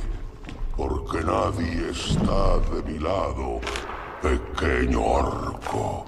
A nadie preocupan ya los bosques. Bueno, bueno, Ferran. Nos metemos, Vaya, vaya. nos metemos en otro. El bosque negro. en otra, en otra peli para hablar todo un programa si, si, si, si es necesario, ¿no? Quiero decir, estamos ahí eh, en ese, ese, ese tipo de pelis que, que ya de por sí dan cuerda para, para rato, ¿no? Eh, como bien, bien habréis podido, ¿no? Los que seáis un poco fans de la fantasía, eh, ha- habréis podido comprobar que estamos hablando del Señor de los Anillos y en este caso, cuando, cuando aparece el gran Bárbol, ¿no? Que es este pastor de, de árboles eh, por ahí, nada más y nada menos que estamos hablando de las dos torres, ¿no? La secuela de El Señor de los Anillos de la Comunidad del Anillo, que en este caso yo la he puesto aquí porque creo que hace súper honor a esto de que segundas partes fueron mejores que las primeras en, en- en ocasiones y ahora, ahora me explicaré, ¿sí? Pero bueno, que sepáis que esta peli como tal es, es de 2002, ¿vale? 2001 la primera peli, Madre mía. 2002 la segunda. Es decir, ya est- estamos, ya tenemos una edad, Ferran. eh, estamos hablando de ve- Oh, vein- macho, qué- 21 años, 22 si contamos la primera. y la del retorno del rey, mía. 20 años. O sea que ya. eh, Venga, ahí. hasta luego. Salió tres canas ya, con solo, sa- con solo saber es- los datos. Hay un dato interesante que, que nos incumbe a Ferran y a mí, que es que eh, estas tres pelis, la trilogía, Ferran y yo la vimos en el estreno de un cine de, de, de Sabadell eh, y, quedamos año tras año eh, para ver, para ver las, las, las películas eh, en su estreno, con el cine a reventar de gente que no, no cabía un alfiler y, con toda la ilusión. ¿no? Eh, Ferran había hecho los deberes de, lo- de leerse los libros, yo lo hice luego y la verdad es que él, iba a jugar con ventaja, ¿no? pero, pero sí que es verdad que... Sí, además me los leí como, como, a- como justo antes del estreno para, para dije, bueno, si no me los leo ahora no me los voy a leer. Y sí, sí, sí me acuerdo, sí. Bueno, una- sí, sí, Juego Señor de los Anillos. ¿Cómo no? Nada, eh, cine de aventuras, de fantasía medieval, eh, todo, ¿no? O sea, es, es- es- es uno, uno de los grandes libros, ¿no? De fantasía y de aventuras de, de la historia eh, de la literatura y llevado a la pantalla, que esto no pasa muchas veces, Ferran, pasa a veces, pero, pero no la gran mayoría. Eh, las películas, no sé si decir que estaban a la altura de los libros, pero seguramente le llegarían muy, muy cerca, que eso también es, eh, es de agradecer, ¿no? Porque a veces nos Creo que es encontramos... una buena adaptación. Sí, ¿no? Nos encontramos cada Creo que son mierda. buenas, son buenas pelis. Yo creo que sí. Creo que además que son muy, son muy fieles al libro. Al menos a, lo- esto lo hemos hablado a veces con, con Ferran en algún programa eh, también. Llevar, llevar directamente, ¿no? Hacer una traslación directa del libro al, al cine no hubiera funcionado seguramente y hubiera sido algo, un bodrio aburridísimo solamente para, para gente como super fan y tal, ¿no? O ni eso, pero yo creo que lo hicieron súper bien supieron un poco mezclar todo, eh, la esencia de los libros y, bueno, de todo, ¿no? ¿no? se inventan nada, quiere decir, los personajes están ahí, la historia es la que es, ¿no? Y, y lo, llevan muy bien. Le dan siempre un toque más cinematográfico porque creo que eso es, es- bueno, es que es, lo que se tiene que hacer, ¿no? Cuando se hace una, una peli de cine, creo yo. Eh, o sea, una peli de, una adaptación de un libro. Y, al final creo que, consiguen, pues eso, ¿no? Lo, lo que consiguió esta trilogía, ¿no? Ser una de las, de las eh, trilogías eh, con, mejores críticas y, y- y más galardonadas de la historia del cine, ¿no? Que creo que eso es, eh, bueno, es un logro que pocas han, con- po- pocas han conseguido, ¿no? En este caso estamos hablando de que, de que las tres pelis consiguieron premios enormes, pero la última, la del Retorno del Rey, es eh, una de las pelis, junto con, con Titanic y con alguna otra también, que más estatuillas se ha llevado de toda la historia, ¿no? Al final, al final es como, eh, eh, creo que fueron 11 lo que se llevaron la- el, el Retorno del Rey, ¿no? Yo creo que era un, un reconocimiento a la trilogía. Sí, yo también lo Como, creo. venga, va, ya que es la última, vamos a. Que bueno, lo que se hizo con estas tres pelis, ¿no? Tan consecutivas y tal, fue algo que. Mm, Además se grabaron del tirón momento, juntas ¿eh? y tal. Grabar eh, del tirón, o sea, un esfuerzo que. que una superproducción que, bueno. nada, Brutal. Yo creo que no se ha repetido nada igual. Ni las pelis de Marvel han llegado al nivel de producción. No, toda- o sea, era 2001, 2002, 2003, era todavía no se rodaba todo en, en- en pantallas verdes, como No, una no, película de los Vengadores, que la batalla final está rodada en, en pantalla verde. Aquí hay mucho ordenador en las grandes batallas y tal, pero, pero hay mucho, si te ves los extras, hay mucho a pie de bosque, ¿sabes? Mucho extra nota, y mucho exterior. Sí, sí, Mm. sí, mucho extra, mucha armadura hecha a mano, mucho, mucha peluquería y mucho orco con careta. o Y muchas hostias de verdad y mucha rotura de huesos y de brazos y, y de piernas y Sí, de sí. todo. O sea que, que sí, es- díselo es- a Viggo Mortensen que salió medio, Sí, sí. medio, medio diente, un pie roto y un diente saltado y bueno, bueno. Sí, sí. Y, No, y- no, no, y- y gente que se, Maravilla de trilogía. que se rompió brazos y piernas y tal eh, eh, en la peli y tuvieron que eso, ¿no? Que, que grabarlos ahí como pudieron y tal y, y con las cayó la puesta que no se movieran mucho y bueno, son eh, Sí, la verdad sí. es que el- los extras que luego hablaremos un poquillo que no nos dará mucho tiempo, pero sí que eh, si tenéis la versión extendida y tal con los extras eh, es, es- yo creo que es uno son unos de los mejores extras que podéis disfrutar de, de cualquier saga de pelis porque, porque están súper bien explicados, están súper bien ordenados. eh, es, un lujo tenerlos, la verdad. Y para los amantes del cine y de este tipo de cine, eh, la verdad es que es una delicia verlo. Y a nivel visual creo que es algo increíble, ¿no? Es una, es una saga de pelis que llevaron un poco más allá todo, ¿no? Eh, efectos especiales, la historia, todo, ¿no? Mezclaron géneros, ¿no? Y al final es como que, bueno, creo que te hace recordar un poco eh, finales de los 80, principios de los 90, ¿no? Con aquellas, con aquellas películas también de, de aventuras, ¿no? Y de fantasía y tal, ¿no? Eh, que, que- que a mí tanto me, me flipaban de, de pequeño, ¿no? Pues como La Princesa Prometida o, o- Willow, ¿no? Eh, que, que yo eh, al final soy súper fan de este, de este tipo de, de género, ¿no? Ley de Halcón o yo qué sé, o Dentro del Laberinto, ¿no? Quiero decir, ese tipo de películas así pero claro, lle- llevadas a, a su máxima expresión, ¿no? Y, con un presupuesto que, que era una cosa eh, descomunal, ¿no? Al final. eh, Nada, deciros solo que, que he traído esta peli porque creo que, que, mm, como decía antes Ferran con alguna de sus pelis también, eh, la primera es una maravilla de película, eh, La Comunidad del Anillo. Es, la verdad es que lo tiene todo para, para engancharte y tal a, a este mundo de- del Señor de los Anillos. Pero esta peli de, de- de las dos torres yo creo que va un paso más allá. ¿no? Eh, la primera peli tiene algo que es que eh, to- todo, todo es como... Es, como una peli muy, muy lineal, ¿no? Es decir, todos los acontecimientos pasan, todos los actores, eh, digamos, y actrices, ¿no? Pues van juntos y demás, ¿no? Em, la historia se desarrolla, tiene un principio y un final, ¿no? Está claro que se queda abierto porque, porque es el inicio de una, de una saga, ¿no? Y por lo tanto tiene que quedar abierto, pero digamos que, que- todo, todo tiene una consecución y, y- va todo, pues eso, ¿no? Picadito una cosa detrás de otra. Es que esta peli es, es brutal porque, porque aquí, eh, aparte del despliegue técnico y tal, que es, que es enorme, ¿no? Y, y- se puede ver en cada, en cada toma, ¿no? De la, de la peli.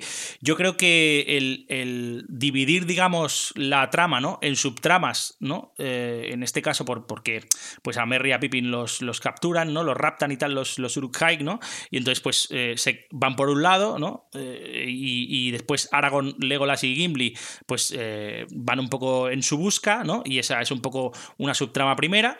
Luego después está el tema de, de- de Frodo y Sam, ¿no? Que, que van por otro lado con el tema del anillo y tal, pues para llevarlo al monte del destino. Que luego se les une Gollum, ¿no? Que la aparición de Gollum en sí misma, yo, yo creo, Ferran, que sin duda es un reclamo enorme para ver esta peli, ¿no? Porque, porque esa locura, ¿no? Ese Gollum y tal, ¿no? Con doble personalidad y demás es, es algo memorable. Yo, yo, yo recuerdo en su época que, que- que se hizo una presión enorme, ¿no? Para que, para que el actor que encarnaba a Gollum, ¿no? Eh, fuera nominado a- a- a- al, al Oscar a, a Mejor Actor de Reparto, ¿no? Que al final no, no, se, lo, no se lo dieron, ¿no? Pero, pero sí que es verdad, o sea, no se lo dieron, no, no fue nominado, ¿no? Pero sí que es verdad que, que fue, fue, eh, fue un personaje que aún, que aún siendo eh, hecho por ordenador, ¿no? Eh, Andy Serkis, que es el, el- protagonista o, o el actor, digamos, que hace de Gollum, es que eh, se le veían todas las facciones de la cara, ¿no? La forma de, de actuar y tal, ¿no? Ese, ese- esa especie de traje que se ponía, ¿no? Para hacer de Gollum. yo creo que, que es algo increíble, que, que lo ves en los extras y, y flipas porque el tío se le ocurra una barbaridad. Y la verdad es que su cara es, es- es- la propia de, de, Gollum y, la de Smigol, ¿no? Que es, que es el, el hobbit, digamos, al que encarna después también, que se ve en la peli, ¿no? Y, la verdad es que es, es chulísimo. Y solo por eso ya creo que merece un poco eh, la pena. Poder eh, disfrutar de, de, esta peli, ¿no? Y luego está Gandalf, ¿no? Ferran, que, que, que después de, de, la, de, la, enorme batalla con el Balrog, ¿no? Con ese, con ese demonio, ¿no? De, los, de los infiernos, eh, no sabemos si está vivo o muerto, ¿no? Y, y, y aparecerá en algún momento, ¿no? Convertido eh, en, en, el gran mago blanco, ¿no? Entonces, bueno, yo creo que... El blanco. Claro, entonces yo creo que ese... ese mm, eh, digamos, ese momento, ¿no? En el que piensas que es Saruman y luego es Gandalf y tal, eh, también es algo memorable y, y, muy chulo que yo no me, los, no, no, me esperaba porque no había leído los libros todavía cuando lo vimos. Y, y tú, Truan, que sí que lo habías leído, ya lo tenías ahí como en mente, ¿no? Pero sí que es verdad que, que a mí me sorprendió un montón y... Que menos mal, ¿eh? Porque sí, tanto en el libro como en la peli, ¿no? En plan, que te quiten a, te quitan a Gandalf, es como, pero, pero ¿cómo puede ser, no? Pues es como el, el, mentor del protagonista, me lo, me, en realidad me lo quitáis. Entonces luego vuelve y es como, ah, vale. Menos mal. sí es verdad, es verdad. Sí, sí, la verdad, yo eh, lo agradecí bastante y además que es una cosa muy chula de la, de la, peli Gandalf. Yo creo que es básico. Sin Gandalf es que no tendría ningún sentido todo, todo lo que se desarrolla, ¿no?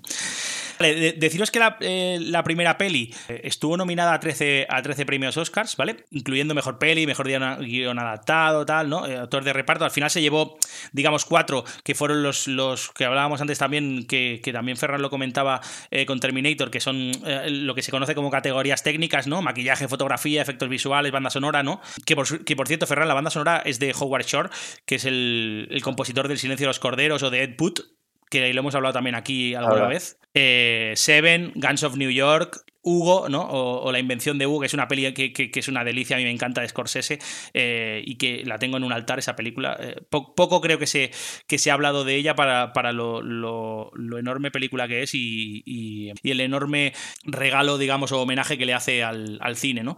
Pero bueno, otro día hablaremos de La invención de Hugo. Y luego la trilogía del Hobbit, que está, pues bueno, otro día hablamos, si quieres, Ferran, también de la, de la trilogía del Hobbit. No tendré, no tendré palabras buenas para la trilogía del Hobbit. Por eso te digo. Lo, que... buena, lo, buena que es, lo, lo, buena que es la de Señor de los Anillos y todavía más buena, o sea, no, no, te puedes creer que la haya hecho el mismo director que hizo luego las del Hobbit. Es que no me cabe en la cabeza. Bueno, uh, se le fue un poco desastre. la olla. O sea, eso te indica que sí, sí, sí, sí, se hicieron en el momento adecuado las de Señor de los Anillos. Sí. En el momento adecuado, en el, en el, en el sitio adecuado, yo creo. Sí, sí, sin duda. Nada, eh, de, de, deciros que, que, es, que es, es, una peli que la verdad es que está, está muy, muy chula. Por ejemplo, el, tema de, de, los villanos, ¿no? Cómo, cómo se compinchan Saruman y, Sauron, ¿no? Pero no, no, no, no para hacer ahí en plan, no, no, se compinchan para, para destruirlo todo y para crear un ejército de orcos y de uruk-hais para, para cargarse la Tierra Media y para, y para llevar ¿no? eh, la oscuridad a, a, a, todo el mundo, ¿no? Y eso eh, es algo que, te tiene ahí como en tensión, ¿no? Porque, porque además no es este, no es este tipo de, de malos que ves ahí, ¿no? Pues eso, ¿no? El tonto y el listo y tal, sino que, que se ven, eh, pues eso, ¿no? Dos, dos super villanos que además son tíos súper inteligentes y que lo tienen todo como muy calculado, ¿no? Y, ves que no sabes por dónde va a salir la cosa y eso está bien porque te tiene ahí en tensión toda la, toda la peli está muy, muy chulo. Luego otra cosa que es el, el tema de los Ents, Ferran. Yo creo que esta peli, solamente por ver, por ver a Barbol y sus colegas ahí, cuando encuentran a Merry Pippin, ¿no? Y, tienen esa, esa especie de concilio, ¿no? Ahí entre, entre árboles que se tiran ahí como dos días, ¿no? Dialogando para ver si van a la guerra o no, ¿no? Creo que es, que es, eh, es, muy guay y, y, creo que los, que los Ents, eh, la aparición de los Ents trastoca todo un poco eh, a, nivel de, trama, ¿no? Porque cuando entran en, en guerra y demás, creo que cambian un poco todo, ¿no? Sobre todo en, en, el enfrentamiento con, con Saruman, ¿no? Y con los orcos de, de Isengard, ¿no? O sea que creo que es, es, interesante la aparición y creo que es básica para que, para que todo tire un poco para adelante. Mm, más cosas, por ejemplo, el tema del, de la subtrama del rey de Rohan, ¿no? Eh, y, de Grima, lengua de serpiente, ¿no? Que es ese, esbirro de Saruman que lo tiene ahí como eh, un poco domesticado, ¿no? Porque digamos que, le, ha, le, ha, como poseído Saruman, ¿no? Al, al rey de Rohan y como después, gracias a, un poco a Gandalf, ¿no? Pues consiguen un poco eh, salir un poco de ese, de ese hechizo, ¿no? Y volver un poco a la normalidad. Y yo creo que la, aparición de, los jinetes de Rohan, ¿no? Y de, y de, y del el pueblo de Rohan pues hace que, que al final eh, empezar no puedan empezar a, a, verse algo de luz en, esa especie de guerra no que va a empezar o de batalla que va a empezar entre entre los hombres de la Tierra Media y los, y los orcos y los urukhais, ¿no? Y los monstruos de, de la Tierra Media, ¿no? Yo que sé, un montón de cosas, Ferran. Yo creo que, que, los efectos de sonido de la música son una pasada. Eh, para cada una de las, de las tramas que, que, lleva la peli, creo que tienen una, una música ¿no? y unos efectos distintos y, además enlaza muy bien pues, con el estado de ánimo de, los personajes en ese, momento, ¿no? Creo que em, es muy chulo verlos, eh, sobre todo las, los lugares en los que se recrean ¿no? la, historia y demás, pues eh, las llanuras de Roja, ¿no? el bosque de Fangor, ¿no? El abismo de Helm, que luego hablaremos también de él, que es lo, principal de esta peli, ¿no? O, el camino de, de Sam y de, Pip y de eh, Frodo a Mordor, creo que está, está, muy bien recreado y es una delicia visual verlo y después también escucharlo. Creo que el sonido es muy chulo y los efectos de sonido son muy guays y, la banda sonora es una pasada y te mantiene todo el rato en tensión porque, porque estás muy, muy, muy currado. La verdad es que eso se, se agradece un montón cuando esas cosas las cuidan tanto, ¿no? Y para acabar ya, decir que si esta peli tiene un sentido especial es por, por la épica y, increíble batalla final de, en el abismo de Helm, ¿no? Eh, ahí sí que, eh, digamos que pusieron toda la carne en el asador y durante mucho tiempo, Ferran, fue eh, la batalla más larga jamás grabada en, en el cine. Creo que pocas batallas hay tan épicas y tan largas como esta del abismo de Helm, ¿no? Son 40 o 50 minutos de... Sí, de, batalla, entre cosas y otras. Yo creo que está muy, muy, muy, muy currada y creo que al final es una cosa que, le da todo un sentido, ¿no? Porque a partir de ahí, de sobrevivir a esa batalla y de, de salir, ¿no? Adelante, pues yo creo que es que se le. Bueno, todos los, los caballeros y los hombres, ¿no? Que, que, luchan en la batalla y las eh, mujeres, pues eh, tienen como el coraje, ¿no? De, de llegar eh, al final a esa batalla final que será ¿no? con el retorno del rey, algo épico, ¿no? Y que creo que, esta, esta, batalla del abismo de Helm, vuelves a verla hoy en día, es que, es que está muy cuidado todo, o sea, todo, ¿eh? desde la fortaleza donde luchan hasta, hasta el tema de la música, ¿no? El, tema de, cuando llegan por la noche los Uruks ahí con, todas las antorchas y tal, ¿no? Eh, lloviendo. Eh, bueno, es que es súper épico. O sea, es, la batalla es increíble, ¿no? Y luego, pues todos los personajes, ¿no? La relación de, Aragorn con, con Gimli y con Legolas, ¿no? Que, se, que crece mucho más, se, convierten en súper amigos, ¿no? Y bueno, todo lo que pasa, hay esas subtramas que hay ahí también, ¿no? Eh, durante durante la peli creo que es algo increíble y que, y que merece un montón la pena, ¿no? Yo pienso que es, algo memorable y que debe de, debe de disfrutarse como es debido. Las, las pelis, si queréis verlas, las tenéis todas, digamos, en, en streaming, ¿no? Que es, que es como, como a veces a la, gente de ahora quiere, quiere ver las pelis. No, no, es mi caso, porque ya sabéis que me compro muchas por ahí, pero, pero si queréis verla en streaming, están en un montón de plataformas. Están en HBO, están en Amazon Prime, están en Movistar, eh, o sea que podéis disfrutarlo si estáis suscritos por ahí, podéis verlas por ahí y disfrutar de ellas. No vamos a hablar de la, de la serie que, se hizo de, de Señor de los Anillos, que, que apareció el año pasado en, en, Amazon Prime, Ferran de los Anillos de Poder. Quizá eso lo dejamos para otro día porque creo que eso sería muy largo y creo que no le llega demasiado a la altura de estas películas. Eh, la verdad es me, acordaba ahora de la batalla que hay en la serie y de la del abismo de Helm y, me reía yo solo porque, porque me parece bastante lamentable eh, que 20 años después no hayan sabido hacer una batalla mejor que la que hicieron en la película con el pedazo de presupuesto que tiene esta serie, Ferran. Me parece algo bastante lamentable. La he visto, como que escuché cosas en plan no, estaba, no acababa de cuadrar y tal. Mm. bueno, más que no tengo Prime, eh, no, no, no, no, la he visto, no la he visto. Flojeta, flojeta. Pero bueno, eh, otro, día cuando la veas, si quieres, hablamos. Han encontrado, han encontrado piedra ahí, ¿no? Sí, sí, sí. Pero bueno, ya está. No pasa nada. Eh, al final, como al final acaban cuando te gustan estos temas la acabas viendo, ¿no? Pero sí que es verdad que esperaba mucho más. Una cosa para acabar, Ferran. Eh, me parece gracioso y tal porque nosotros vimos la peli en 2002 en el cine y aproximadamente duraba 180 minutos, ¿vale? Esto es, digamos que la, versión cinematográfica de la peli dura unas 3 horas, ¿vale? Vale, ¿qué pasó luego? La, versión extendida que sacaron un tiempo después, ¿no? En DVD y demás, se fue hasta los 223 minutos, ¿vale? O sea, ya le hemos metido ahí como 40 minutos más de de, extras, de, escenas que fueron eliminadas y demás, ¿no? Y, de, cosas alargadas y todo el rollo este, ¿vale? Entonces, vale, pero es que luego eh, eh, Ferran apareció al final de todo una, una, trilogía en Blu-ray 4K, ¿no? Que alargó, se alargó hasta los 235 minutos. O sea, ya Eh, estamos igual, hablando. Igual ya nos estamos pasando, ¿no? Estamos hablando que si a veces las escenas se cortan, quiere decir, eso es por algo, ¿no? Quiere decir, al final es como todo quizá eh, tiene un sentido cuando lo ves, pero luego después piensas, hostia, pues yo qué sé, eh, sí que es verdad que a lo mejor es alargar por alargar, ¿no?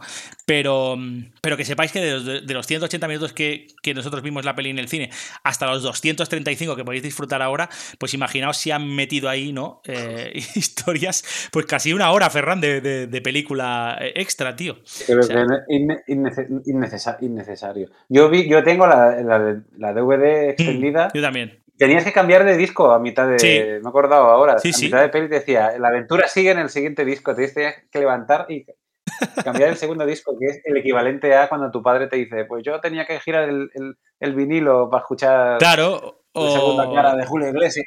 ¿no? Eso, o, o cambiar de capítulo, ¿no? Y, y cambiar, cambiar, la, cambiar la peli de VHS, ¿no? Sí, sí, me acuerdo, me acuerdo. Hostia, he tenido un flashback sí. ahora cuando has dicho lo de la duración de la edición extendida. Levanta el culo y meadita y cambia el disco. Y seguimos. Total. Hemos, hemos, de decir que esta peli, Ferran, fue la que menos, a la que menos Oscar fue y hay menos premios fue nominada, eh, muy, muy a mi pesar, porque creo que no, no es justo para ella. Eh, lo nominaron a seis Oscars y ganó dos, ¿no? De mejores, mejor sonido y mejor efectos visuales, como no, ¿no?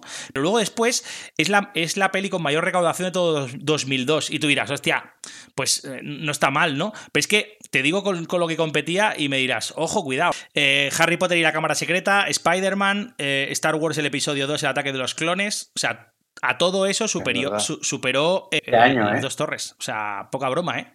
Estamos hablando de, de que se pasó. Te, te, digo esto porque, porque la, primer, la primera peli tuvo mucha mejor acogida, pero es que además no superó a, por ejemplo, la primera peli de Harry Potter, la de la Comunidad del Anillo. Entonces, eh, estamos hablando que esta peli no solo superó a la peli de Harry Potter, sino que superó a Spider-Man, superó a Star Wars, o sea que poca broma con las dos torres, ¿eh? Yo creo que me gusta, yo creo que no es la que más me gusta de las tres, yo creo que de hecho, que, que creo que es la que menos me gusta. Creo que me gusta más. Es, es, la peli menos. Bueno, lo que decíamos antes del Imperio contraataca, es la peli menos completa, ¿no? Es como que no empieza y tampoco acaba. La, o sea, y claro, eso es, eso es, joder, es difícil, es difícil jugar, ¿no? En, con, esas, con esas reglas. O sea, Mm. sacar una peli de, de, que el libro le pasa igual, que es como que no ni empieza ni acaba demasiado, porque continúa lo de la primera, pero todavía falta la, la tercera para terminar. Y a mí lo de. También me recuerda al Imperio Contraataca en, en, lo que decías tú de las diferentes eh, líneas argumentales, ¿no? Que también mm. los protagonistas están eh, separados durante toda la peli y, y, no se van a juntar hasta la siguiente y eso, y eso es guay. Lo que me gusta a mí de, de la comunidad del anillo es, es, que, es, que, está la comunidad junta, que eso en, en, los libros también cuando se separaron me dio una pena. Pero, pero son cosas, o sea, son puntos de vista, pero como, como también es, es difícil dividir, ¿no? Como en, cuál es tu favorita, porque en realidad cuentan una historia claramente única que es como difícil elegir, elegir una. Yo creo que me quedaría con la, con la primera. Pero la dos tiene eh, la llegada al abismo de, de, de, Gandalf, que igual es la mejor escena de, de, mm. las tres mejores escenas de toda la, la, trilogía. O sea que es muy difícil de elegir, yo creo, con, con esta trilogía, cuál es, cuál es la mejor. Yo sin duda me quedo con esta por, por, por, por esto que hemos hablado, ¿eh? pero sobre todo también por eso, si te gusta el, el, el, género de la aventura ¿no? y la fantasía, yo creo que aquí eh, la tienes por un tubo y luego después el tema de, de, la batalla final del abismo es algo memorable, o sea, algo que tienes que ver alguna vez en tu vida. Y yo creo que esto, eh, vamos, es un plus importante que las otras pelis no te dan y que esta sí que lo tiene. Y además eso, que, que al, al, no acabar todavía te deja con más ganas de seguir viendo la, la siguiente, ¿no? Pero bueno, como tú dices, son puntos de vista. Sí, sí, peliculón. Sí, sí, sí. Bueno, bien, pues eh, vamos, vamos a, a, a, ir por la, por la tuya final, ¿no? Para, para acabar en todo lo alto. Venga. Venga, vamos al lío. Haga lo que haga. Por más que lo intento. Spider-Man mató a mi padre.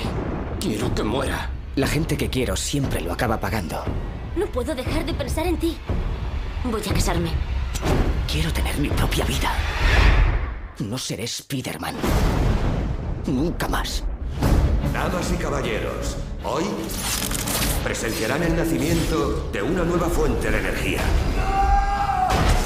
Me ha gustado verte, Peter. Tú fotografías a Spider-Man. ¿Dónde está? Creo que todos llevamos un héroe dentro.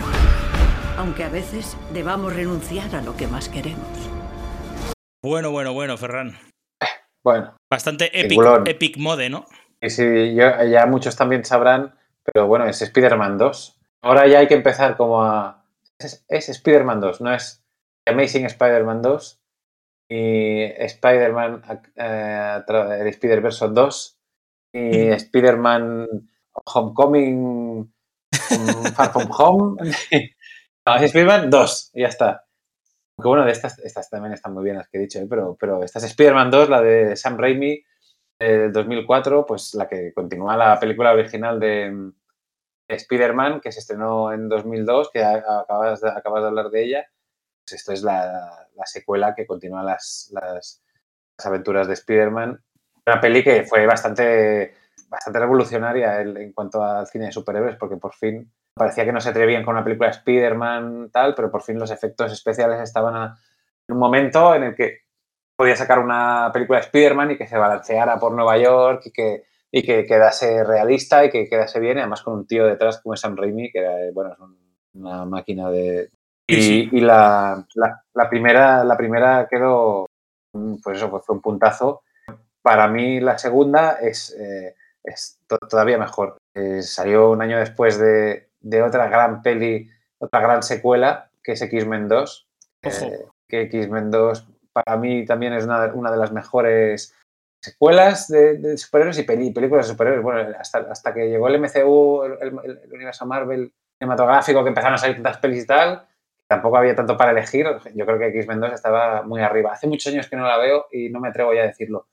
Pero está considerada por muchos como la mejor película de superhéroes hasta el momento. Y el año siguiente llegó Spider-Man 2, que yo creo que le ha quitado el trono para, para o sea, muchas listas de las mejores películas de superhéroes de todos los tiempos, yo creo que sí, sigue apareciendo, porque es, es un peliculón para mí, seguramente es de las cinco mejores películas de, de superhéroes, aunque bueno, han llegado las de Spider-Verse de animación que, que, le han comido mucho terreno, ¿eh? porque yo, para mí me parecen buenísimas. Pero, pero esta fue, fue, bueno, para mí un antes y un después. Solo para ver la importancia que, que tuvo la peli, eh, 20 años después, hizo uh, Spider-Man uh, No Way Home, la, de, la del universo cinematográfico Marvel, con Tom Holland y tal, y, y volvió a recurrir a, tanto al Spider-Man original como, como el enemigo, digamos, principal de la película es el Doctor Octopus, que es el que, es el que aparece aquí por primera vez. O sea, sí, sí. No, este, este quién es, sino como que lo tenía fresco, en plan, una peli que se ha seguido viendo, es una peli que yo creo que tiene importancia dentro de, del, del, del, mundo del cine de superhéroes. Y si el enemigo de, de Spider-Man de No Way Home era el Doctor Octopus, es porque en Spider-Man 2 era el Doctor Octopus, que yo creo que es la gran, gran diferencia con la primera peli, es el, es el, o sea, lo que marca la diferencia es este personaje que yo creo que está súper bien retratado, interpretado por Alfred Molina, como en la de No Way Home, 20 años después, que el tío está bastante igual, un poco más delgado, pero quisiéramos muchos estar 20 años después igual. Y, y yo creo que es lo que le da la relación entre ellos dos, las escenas de acción, las coreografías increíbles, hay una pelea en, un metro en marcha que es, una pasada con todos los tentáculos de Doctor Octopus, la, escena en la que el Doctor Octopus como despierta con los tentáculos, que es puro cine de terror, de, al más puro estilo de, del director de Sam Raimi. Yo creo que es una peli súper, súper, súper redonda y para mí es de las pelis que mejor han, descrito al, al Spider-Man perdedor. El que todo le sale mal, que no puede estar con, con Mary Jane, que, que acá, en la película anterior creo que con la culpa de haber matado a Norman Osborn, ¿no? al padre de su mejor amigo. Entonces, este rollo del superhéroe atormentado de Marvel y sobre mm. todo Spider-Man, ¿no? Que, no, que es, Peter Parker es eh, imposible que sea feliz, pues yo creo que es la, es la, la película que, que, mejor lo, lo, lo refleja. Y, y, yo creo que tiene la ventaja también de, de pues, repetir, repetir director, repetir actores, que es gente que es, conoce los personajes y los puede seguir explorando y, a nivel dramático, los, los, los, todas las, las, relaciones que se crean entre los tres, ¿no? Mary Jane, Harry y Peter Parker, yo creo que es, es buenísima. Y luego las escenas de acción, un puntazo fuerte. Yo que sé, es, es, es, una gran, gran, gran, gran, gran película, creo mm. yo. Sí, a mí me, me gustó mucho, ¿eh? Ya hemos comentado también off the record que, que, que si me tengo que quedar con un malo de Spider-Man, quizá me quedaría con el Duende Verde antes que con Doctor Octopus, aunque la interpretación de Alfred Molina es, es genial y tal, y creo que está, es súper fiel ¿no? al, al cómic. Creo que, que tiene como más fuerza y más gancho, ¿no? Y, y, es más icónico para mí el Duende Verde que, que, el Doctor Octopus, ¿no? Que además en los, en los cómics y tal, pues es, es, un malo, sí que es uno de los malos principales, está claro, pero creo que su archienemigo, ¿no? Podríamos decir que es el, es el, es el eh, Duende Verde, ¿no? Pero, pero sí que es verdad que esta, esta peli tiene algo muy guay, que es que, digamos que, que, que espabila un poco Peter Parker, ¿no? Que, que, es un poco lo que, no, lo que no hace en la primera, que es un, sí, sí, sí. un pesado y un tontorrón y está todo el rato ahí llorando por los rincones y aquí dice, se acabó y tal, y, y empieza, ¿no? Todo el rollo de, de, volverse un poco incluso malote, ¿no? Entonces, bueno, creo que es, es guay porque, porque le da le da una vuelta al, personaje que está súper bien. Aunque sí que es cierto, Ferran, que, estas, estas pelis de Spider-Man primeras, el, el, Peter Parker que, que, que, o sea, como Peter Parker, no, no, me parecía que, tuviera ese, no sé, ese alma, ¿no? De, de del, del, típico eh, personaje que fue en los cómics y tal, el, Peter Parker al que, ¿no? al que hace referencia y tal en la, en la peli. Más que nada porque, porque sí que era un tío súper inteligente, pero no me parecía como el, tonto de la clase, como lo hacen a veces en estas películas hacer, ¿no? O, le hacen, le dan un poco ese papel. Y eso, eso a veces me, dio un poco de rabia porque al leer los cómics nunca me pareció que fuera ese, ese típico eh, personaje. Bueno, ¿no? En los cómics originales sí que es un, es un empolloncito. Sí, sí, eso sí. Ah. Pero no, no, no el típico, ¿no? El, el típico, el, estereotipo este, ¿no? De empollón de, clase que, con el que todo el mundo se mete, ¿no? Y, el, que, el que no habla con nadie y tal. Yo qué sé, yo lo recuerdo eso como un tío avispado y que, que tenía mucho, mucho diálogo interno, ¿no? Que al final es la gracia de Spider-Man, ¿no? Esas, esas, eh, esos bocadillos, ¿no? De, pensar cosas que, que lo hacían un poco especial y tal, sobre todo en los guiones. Y, aquí, no sé, me pareció que, se quedaron un, pelín, o sea, lo llevaron demasiado al extremo y me, se desvirtuó un poco el personaje para mí, ¿eh? La verdad, pero, pero sí que es verdad que, en, las, pelis cada vez va cogiendo más fuerza y eso me gusta, la verdad, ¿eh? Es lo que te decía también con la de los Gremlins, no sabría si quedar con cuál de las, de las tres quedarme, la verdad, Ferran. Eh, quizá por, por malo y por, y por pelea y tal sería con la primera, aunque de personaje y demás me gusta más cómo va evolucionando después. Y esta peli creo que tiene un montón de, efectos especiales y de, ¿no? y, de chicha en sí la historia que también te engancha bastante. O sea que es muy bien, la verdad. Entre las dos primeras, esta me gusta más, pero la primera también me gusta muchísimo. O sea, mm. porque están están fregando, fregando, que eso es lo típico, que un, un día me levanto por la mañana y, y te digo, bueno, pues me gusta más la 1 y tengo que cambiar mi voto. Pero, pero la que sí me, ya se me, se me desinfló fue la tercera. Creo que no, no sé qué pasó, que no se, no se cerró bien la trilogía. Fue todo el rollo de meter a veneno y demás de arena y tal. Yo creo que el listón estaba tan alto con Spider-Man 2. No llegaron a cerrar bien la trilogía y, y, luego las de Amazing Spider-Man tampoco acabaron de, a mí no me acabaron de, de, de cuadrar y hasta que llegó el, el, el Spider-Man de Tom Holland, que entonces ahí sí que, siendo completamente, siendo muy distinto al, al, a cómo lo interpretaba Tobey Maguire, pero las pelis también están, las tres están muy guays y la última es un disfrute, sobre todo cuando, bueno, eso es una pasada, cuando recupera los personajes antiguos y cómo juega con, con el multiverso y tal, me, me parece una pasada. Mm. Pero para mí, la ganadora. Quizá el, el rollo este Ferran, quizá del, del, simbionte de Venom y tal, ¿no? Le da un poco de gracia también, ¿no? A esas últimas películas que, que al final tiene, ¿no? Ese puntillo también de, de malote, ¿no? Y de. Y, y, de, y de meterle un poquito no me más. Nada, me pareció súper forzado. Ya, pero yo, yo que sé, al, al, menos, al menos no, no era, no era el, el primer personaje que, ¿no? Que, tontorrón y tal, ¿no? Y introvertido y tal, que, que, que, era la primera peli, que eso a mí me, me, sacaba de quicio. En cambio, en la última, pues sí que es verdad que se pasan de rosca, ¿no? Y lo hacen como, como demasiado listillo como y guapetón. Como, sí. sí, como repeinado así, vestido de negro. Sí. raro, a mí no, aquello no me, no me Pero sí que es cierto que el, que el simbionte te llevaba un poco a eso, ¿no? Pero, pero bueno, sí que es verdad que, que, que al final podemos em, ver un poco la evolución en la trilogía y eso, es- eso es chulo, ¿no? Y creo que eh, quizás sí que sí que estoy contigo en, en el que esta segunda peli, ¿no? Es un poco el, el- el culmen de, de hacer un poco bien las cosas, ¿no? Además con ese, con ese malo, ¿no? Que, que fue el Doctor Octopus, que además tiene muchísima personalidad y que, y que molan mucho las escenas que... Y que a la nivel visual jo, está súper bien resuelto. Muy guay, muy guay. Muy bien, muy bien jugado, yo creo. Sí, sí, súper bien, súper bien. La verdad es que merece la pena y, y las pelis de Spider-Man eh, pa- pasa una cosa también con ellas, ¿no? Porque al final es como que esta- estas pelis no fueron eh, creadas, ¿no? Por, por Marvel Studios, ¿no? Porque al final compraron las... eh, o sea, vendieron las, la- la- los derechos cinematográficos. ¿no? A Sony, ¿verdad?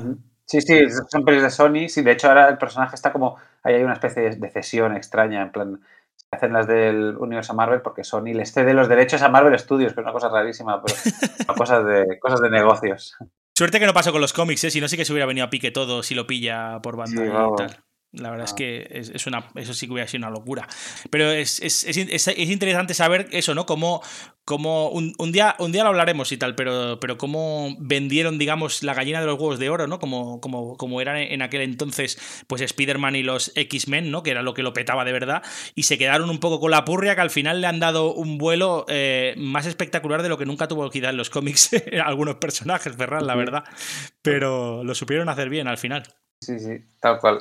Pues muy bien, cerramos, digamos, con Spider-Man y y va- vamos por mi última, que no tiene nada que ver con Spider-Man ni con, ni con nada que se le parezca. No, es la más radicalmente distinta de todas, ¿eh? yo creo. Sí. Siempre hemos tirado. También es que el cine fantástico seguramente es más proclive a, la- a las, a las secuelas, ¿no? Y a las a muchas partes Mm. distintas, pero la que tú traes ahora, bueno, nada que ver. Nada que ver, nada que ver. Pero, Ah, pero la, la gente en cuanto, en cuanto escuche una frase, yo creo que ya, sé, que- ya sabrá de qué hablamos. Al menos los que sepan un poquito de- de- de- del mundo del cine. Ah, Vamos a ver. Hay un avión esperándonos. Nos llevará a Miami dentro de una hora. No debe saberlo nadie. Sé que fuiste tú, Fredo. Me destrozaste el corazón. Me destrozaste el corazón.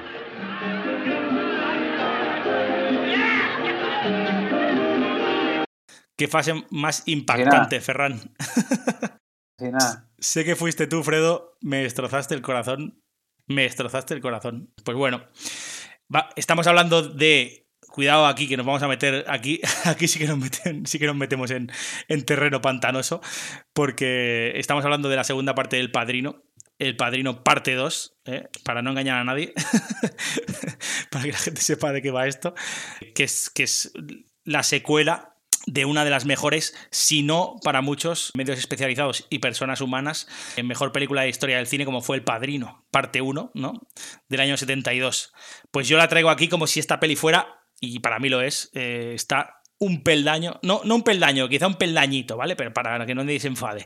Pero está un peldañito por encima quizá de la primera parte y ahora explicamos un poco rápidamente por qué, ¿eh? pero para que la- las personas que no conozcan un poco El Padrino, que sepan que, es, que es de, está basada en una novela de Mario Puzo, que es, que es el, escritor que habla un poco de la, de la historia de una familia eh, de Sicilia, que son los, los eh, Mortiralo, a la que da un poco vida, ¿no? Esta, esta familia eh, que, que, se- que le llamaban los Corleone, Ferran, no porque se llamaran así, sino porque venían del pueblo de Corleone en, en Sicilia. Entonces, pues tenían este, este nombre eh, así también, así eran eh, conocidos, ¿no? En Little Italy, ¿no? Eh, en, en- en Nueva York. Y bueno, que, que la gente que, que sepa un poco de qué va esto, pues eh, sabrá que, que est- esta, esta peli, eh, tanto la, la primera como la segunda, la tercera, quizá tiene. no, no vamos a entrar ahí, Ferran, porque, porque no acabaríamos tampoco, pero, pero esa sí que tiene un poquito más de. eh, bueno, no de detractores, pero sí que quizá. Controversia. Sí, digamos que para muchos no está a la altura de, de lo que fueron las dos primeras. Y bueno, tiene sus cosas también. eh, Ya, ya, ya te explicaré un día que, que yo también tengo una versión de la tercera un poco especial y tal. Si de verdad tiempo luego lo, lo cuento un segundillo y ya está. Peli de Francis Ford Coppola, las, las grandes pelis de Francis Ford Coppola con esta, esta segunda parte, nada más que eh, y nada menos que Al Pacino y Robert De Niro. O sea, poca broma, Ferran, para lo que se movía aquí y más en aquella época. O sea, para lo que, para lo que supo- suponían estos dos eh, personajes en la época, ¿no? En- sobre todo en el cine americano, ¿no? Esta peli es, eh, es, es una, una, recreación, digamos, de, de los años 50 de, de, cómo estaba la mafia eh, italiana ¿no? en, en, Nueva York y cómo controlaban un poco ¿no? todos los territorios, eh, un poco de, de, los distintos distritos de, Nueva York. ¿no? La verdad es que... ¿Qué, qué, explicar de la, la, la, primera peli? La primera peli de, del Padrino, la parte 1, eh, con un presupuesto de 6 millones de dólares, Ferran recaudó más de 250 millones en todo el mundo. O sea, imagínate si le, si le fue rentable la cosa cuando sacaron la peli. Eh, en su momento fue la película eh, que mayor recaudación había hecho de toda la historia del cine, pero es que los pobres se tiraron como desde el 50 hasta el 73, ¿vale? Eh, que, que, es cuando se. A partir del 50 es cuando se empezó a mirar esto, ¿vale? Pues desde el 50 hasta, hasta que salió esta peli, fueron los que más recaudaron. Pues un año después, un año, el año siguiente, digamos, ya le quitaron el podium, lo superó, digamos, o fue superada por, por el padre Carras y su niña el exorcista, que, que, que, que, se lo cargó todo, ¿no? A su paso. Eh, fue peliculón también. Pero es que Ferran, esta sí que te va a gustar. Dos años después, un tiburón gigante lo engulló todo y, y le sacó también del, de, del número uno a, al padre Carlos años, y, a, eh. y, a, la niña del exorcista. Pero, pero ya rizando todavía más el rizo, en el 77 llegó el fenómeno Star Wars y ahí sí que ya se acabó el asunto. O sea, si alguien recaudó más que en aquella época, fue sin duda eh, Star Wars, ¿no? Entonces, bueno, eh, esos años fueron para las pelis de... Empezaban a, resurgir un poco también estas pelis de, de ciencia ficción y de, y de aventuras y demás. Y, empezaron, empezaron, a petarlo bastante porque eran pelis que llevaban mucha gente al cine de, de, distintos, eh, distintas edades, ¿no? Cosa que, por ejemplo, esta peli del padrino, pues no podías ir con tu hijo o con tu hija al cine porque se cagaban de miedo, ¿no? al final, o la niña del exorcista, pues mira, fue una cosa especial porque siendo de terror, ¿no? Pues, pues traspasó fronteras, ¿no? Pues esto pasó un poco lo mismo con las pelis de Star Wars o, con la de Tiburón, ¿no? Que, que, te voy a contar de Steven Spielberg de, saber llegar a la gente, si algo algo ha hecho alguna vez ese hombre es, saber eh, tocar la tecla para, para, llegar a todo el mundo. ¿no? La primera peli eh, tuvo tres, tres, premios Oscars, le dieron un, el premio al, mejor actor a Marlon Brando, que está brutal.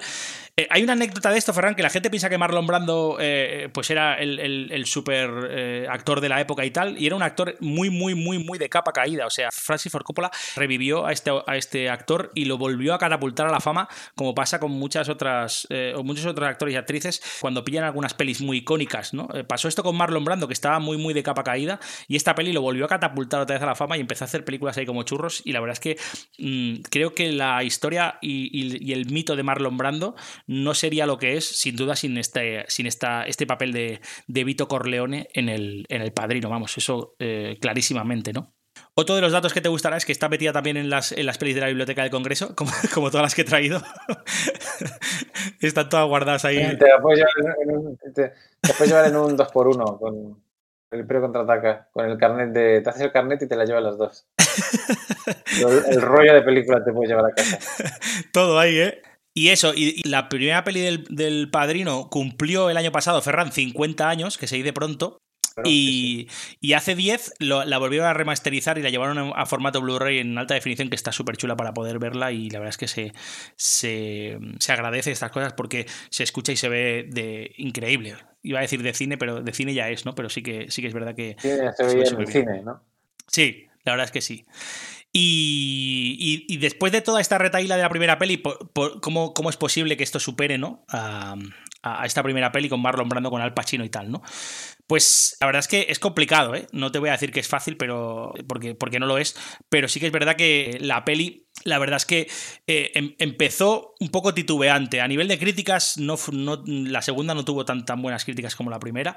Estuvo por debajo, eh, gente que le gustaba mucho, mucho y gente que no le gustaba nada. No como la primera, que, que, que todos fueron elogios, ¿no? Y que ya te digo, en la mayoría de medios especializados está como la mejor película y en eh, digamos que en una, en una de las eh, listas así más potentes que, que, salieron y tal, estaba, estaba segunda por, detrás de Ciudadano Kane, que yo te prometo que no la he visto y no me, no me dan nada de ganas de verla. Quizá un día la vea, ¿eh? pero no, no sé, no, no me acaba de... Una, una de mis grandes pendientes ver Ciudadano Kane. Pues yo y también. Padrino te tengo que decir ya que solo he visto la primera, no he visto la esta segunda no la he visto. Hostia, pues ya. Ya, mira. No tiempo hacer los deberes. Sí, la de Ciudadano Kane ya que haremos y la vemos, Ferran. Así la vemos juntos, a ver qué nos parecía a los dos. vale, pues eh, decirte que esta, esta segunda peli fue nominada a 11, a, a 11 Oscars, ¿vale? Y se convirtió en la primera secuela de la historia del cine en ganar un Oscar a mejor película. Cuidado ahí, ¿eh? O sea, empezamos ya teniendo como a, la gente de la crítica como, muy claramente eh, a favor de la peli.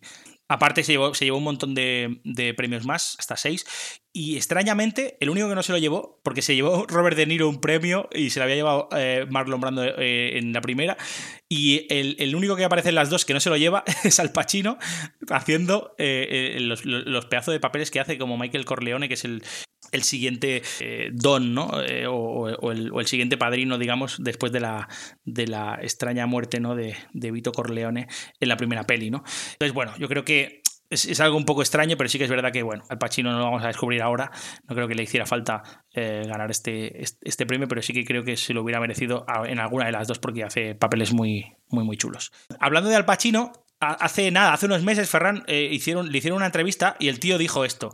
El Padrino es más entretenida. El Padrino 2 es más como un estudio, algo más personal de Francis Ford Coppola. El Padrino 1 la vi hace poco y tiene dos o tres cosas que van pasando siempre en escena. Dice, no sabes qué pasará a continuación. Es una narración, narración sobre narración en estado puro. El Padrino 2 es más lineal. Es diferente, sombría, se mueve lentamente. Eso dijo Al Pacino de, de su favorita. Él creía que el Padrino es mejor que el, que el Padrino 2. O sea, ya ahí también lo Ah. tengo mal, porque si el propio Al Pacino piensa que la primera es mejor que la segunda, ¿cómo, cómo voy yo dice a...? el Pachino, habrá que invitarle al programa, a- al podcast a ver qué dice. Claro, entonces bueno, yo creo que, no estoy de acuerdo en este caso con el Pacino, ¿eh? porque ya ves tú, no soy yo nadie para contradecir al Pacino, pero, no estoy de acuerdo por varias cosas. Una, mm, si algo tiene bueno esta película, Ferran, que te, vuelve loca la cabeza, piensa que, estamos hablando de una, de una película que es del año eh, 74, ojo, cuidado, es que el tío explica, digamos que intenta mezclar dos tiempos diferentes, ¿no? La llegada de, de, Vi- de Vito Corleone a, Nueva York, ¿no? Eh, a principios del siglo XX y como como su infancia en Sicilia, ¿no? Le lleva en un barco hasta llegar a Nueva York y todo el rollo y tal, ¿no? Y, y cómo se va desarrollando pues su vida eso, ¿no? De adolescente, de mayor, empieza a meterse en el tema de la mafia y demás y tal, ¿no? Y cómo es esa historia se, se une a la, del, a la de Michael Corleone, que es Al Pacino, ¿no? Que es el, es el nuevo Don eh, Corleone.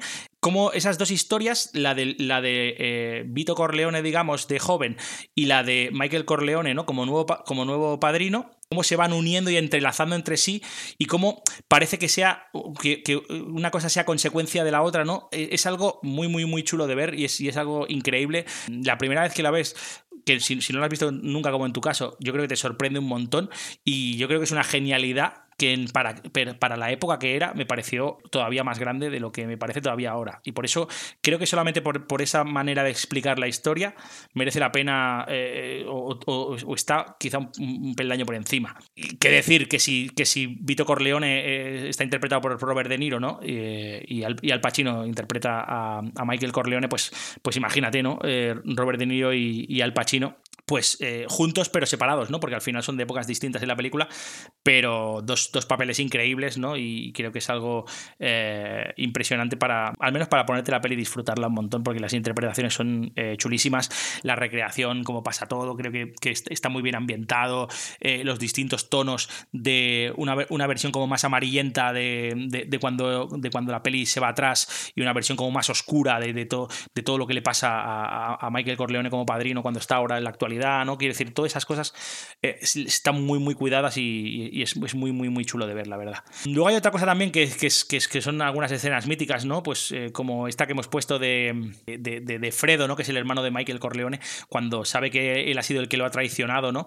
Eh, y lo ha vendido, pues le da un beso en la boca, ¿no? La bes- el, beso este que dan también eh, la mafia, ¿no? Como el beso de la muerte, y le dice, me destrozaste el corazón, ¿no? Pero no lo mata, ¿no? Eh, al, menos no lo mata en ese momento y tal, y es como, lo tiene ahí, ¿no? Como en tensión y tal, y es una cosa muy, muy loca, que además pasa una noche de fin de año en, en, en, la, en, la, en La Habana, en la, en la Cuba yankee, podríamos decir, ¿no? Del dictador Batista, antes de que se, se, digamos, se desarrolle todo el tema de la revolución cubana y tal, de Fidel Castro, el Che Guevara y demás, pues están allí, ¿no? Y es, eso, eso también es, es, es, parte, bueno, es una escena bastante icónica, un poco de la historia en general, no solo del cine, sino también de, la historia política y social de, Estados Unidos y de, su relación con Cuba, y también es una cosa muy chula de ver en el, en el momento que pasa y tal, ¿no?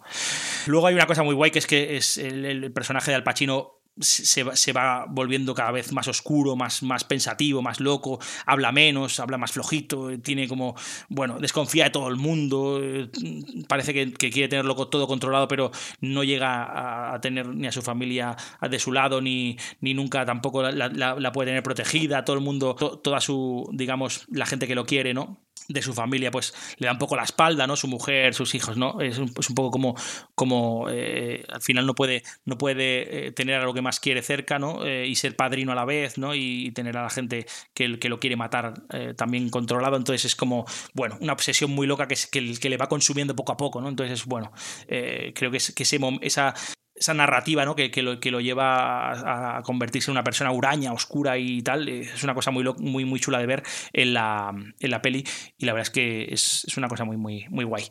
Y luego el final, ya no te, no te explico cómo acaba Ferran, pero, pero el final es súper impactante y tal, con asesinatos, con historias y tal que pasan y, y junto con, con, una vuelta al pasado eh, de una especie de, de, cumpleaños que hacen con Vito Corleone, eh, en, la, en la que coincide con el ataque japonés a Pearl Harbor, El mismo día que están celebrando el cumpleaños de, del Don, ¿no? De, de, del Don Corleone, que es, que es eh, en este caso Marlon Brando, y cómo, cómo eh, pasa todo, digamos, para que tenga un sentido la primera peli y después te pueda llevar después también a, a, a, que, a que la película que estás viendo acabe de cerrarse del todo, ¿no? O sea que es algo increíble, o sea, increíble. El final es, es muy, muy chulo y, y, digamos que da todavía más sentido a, a, a, esta, esta enorme película que es, que es El Padrino 2, la verdad. Yo creo que si no la has visto, merece la pena verse y disfrutarse y tal, porque es, es muy, muy, muy, muy, muy, muy, muy recomendable.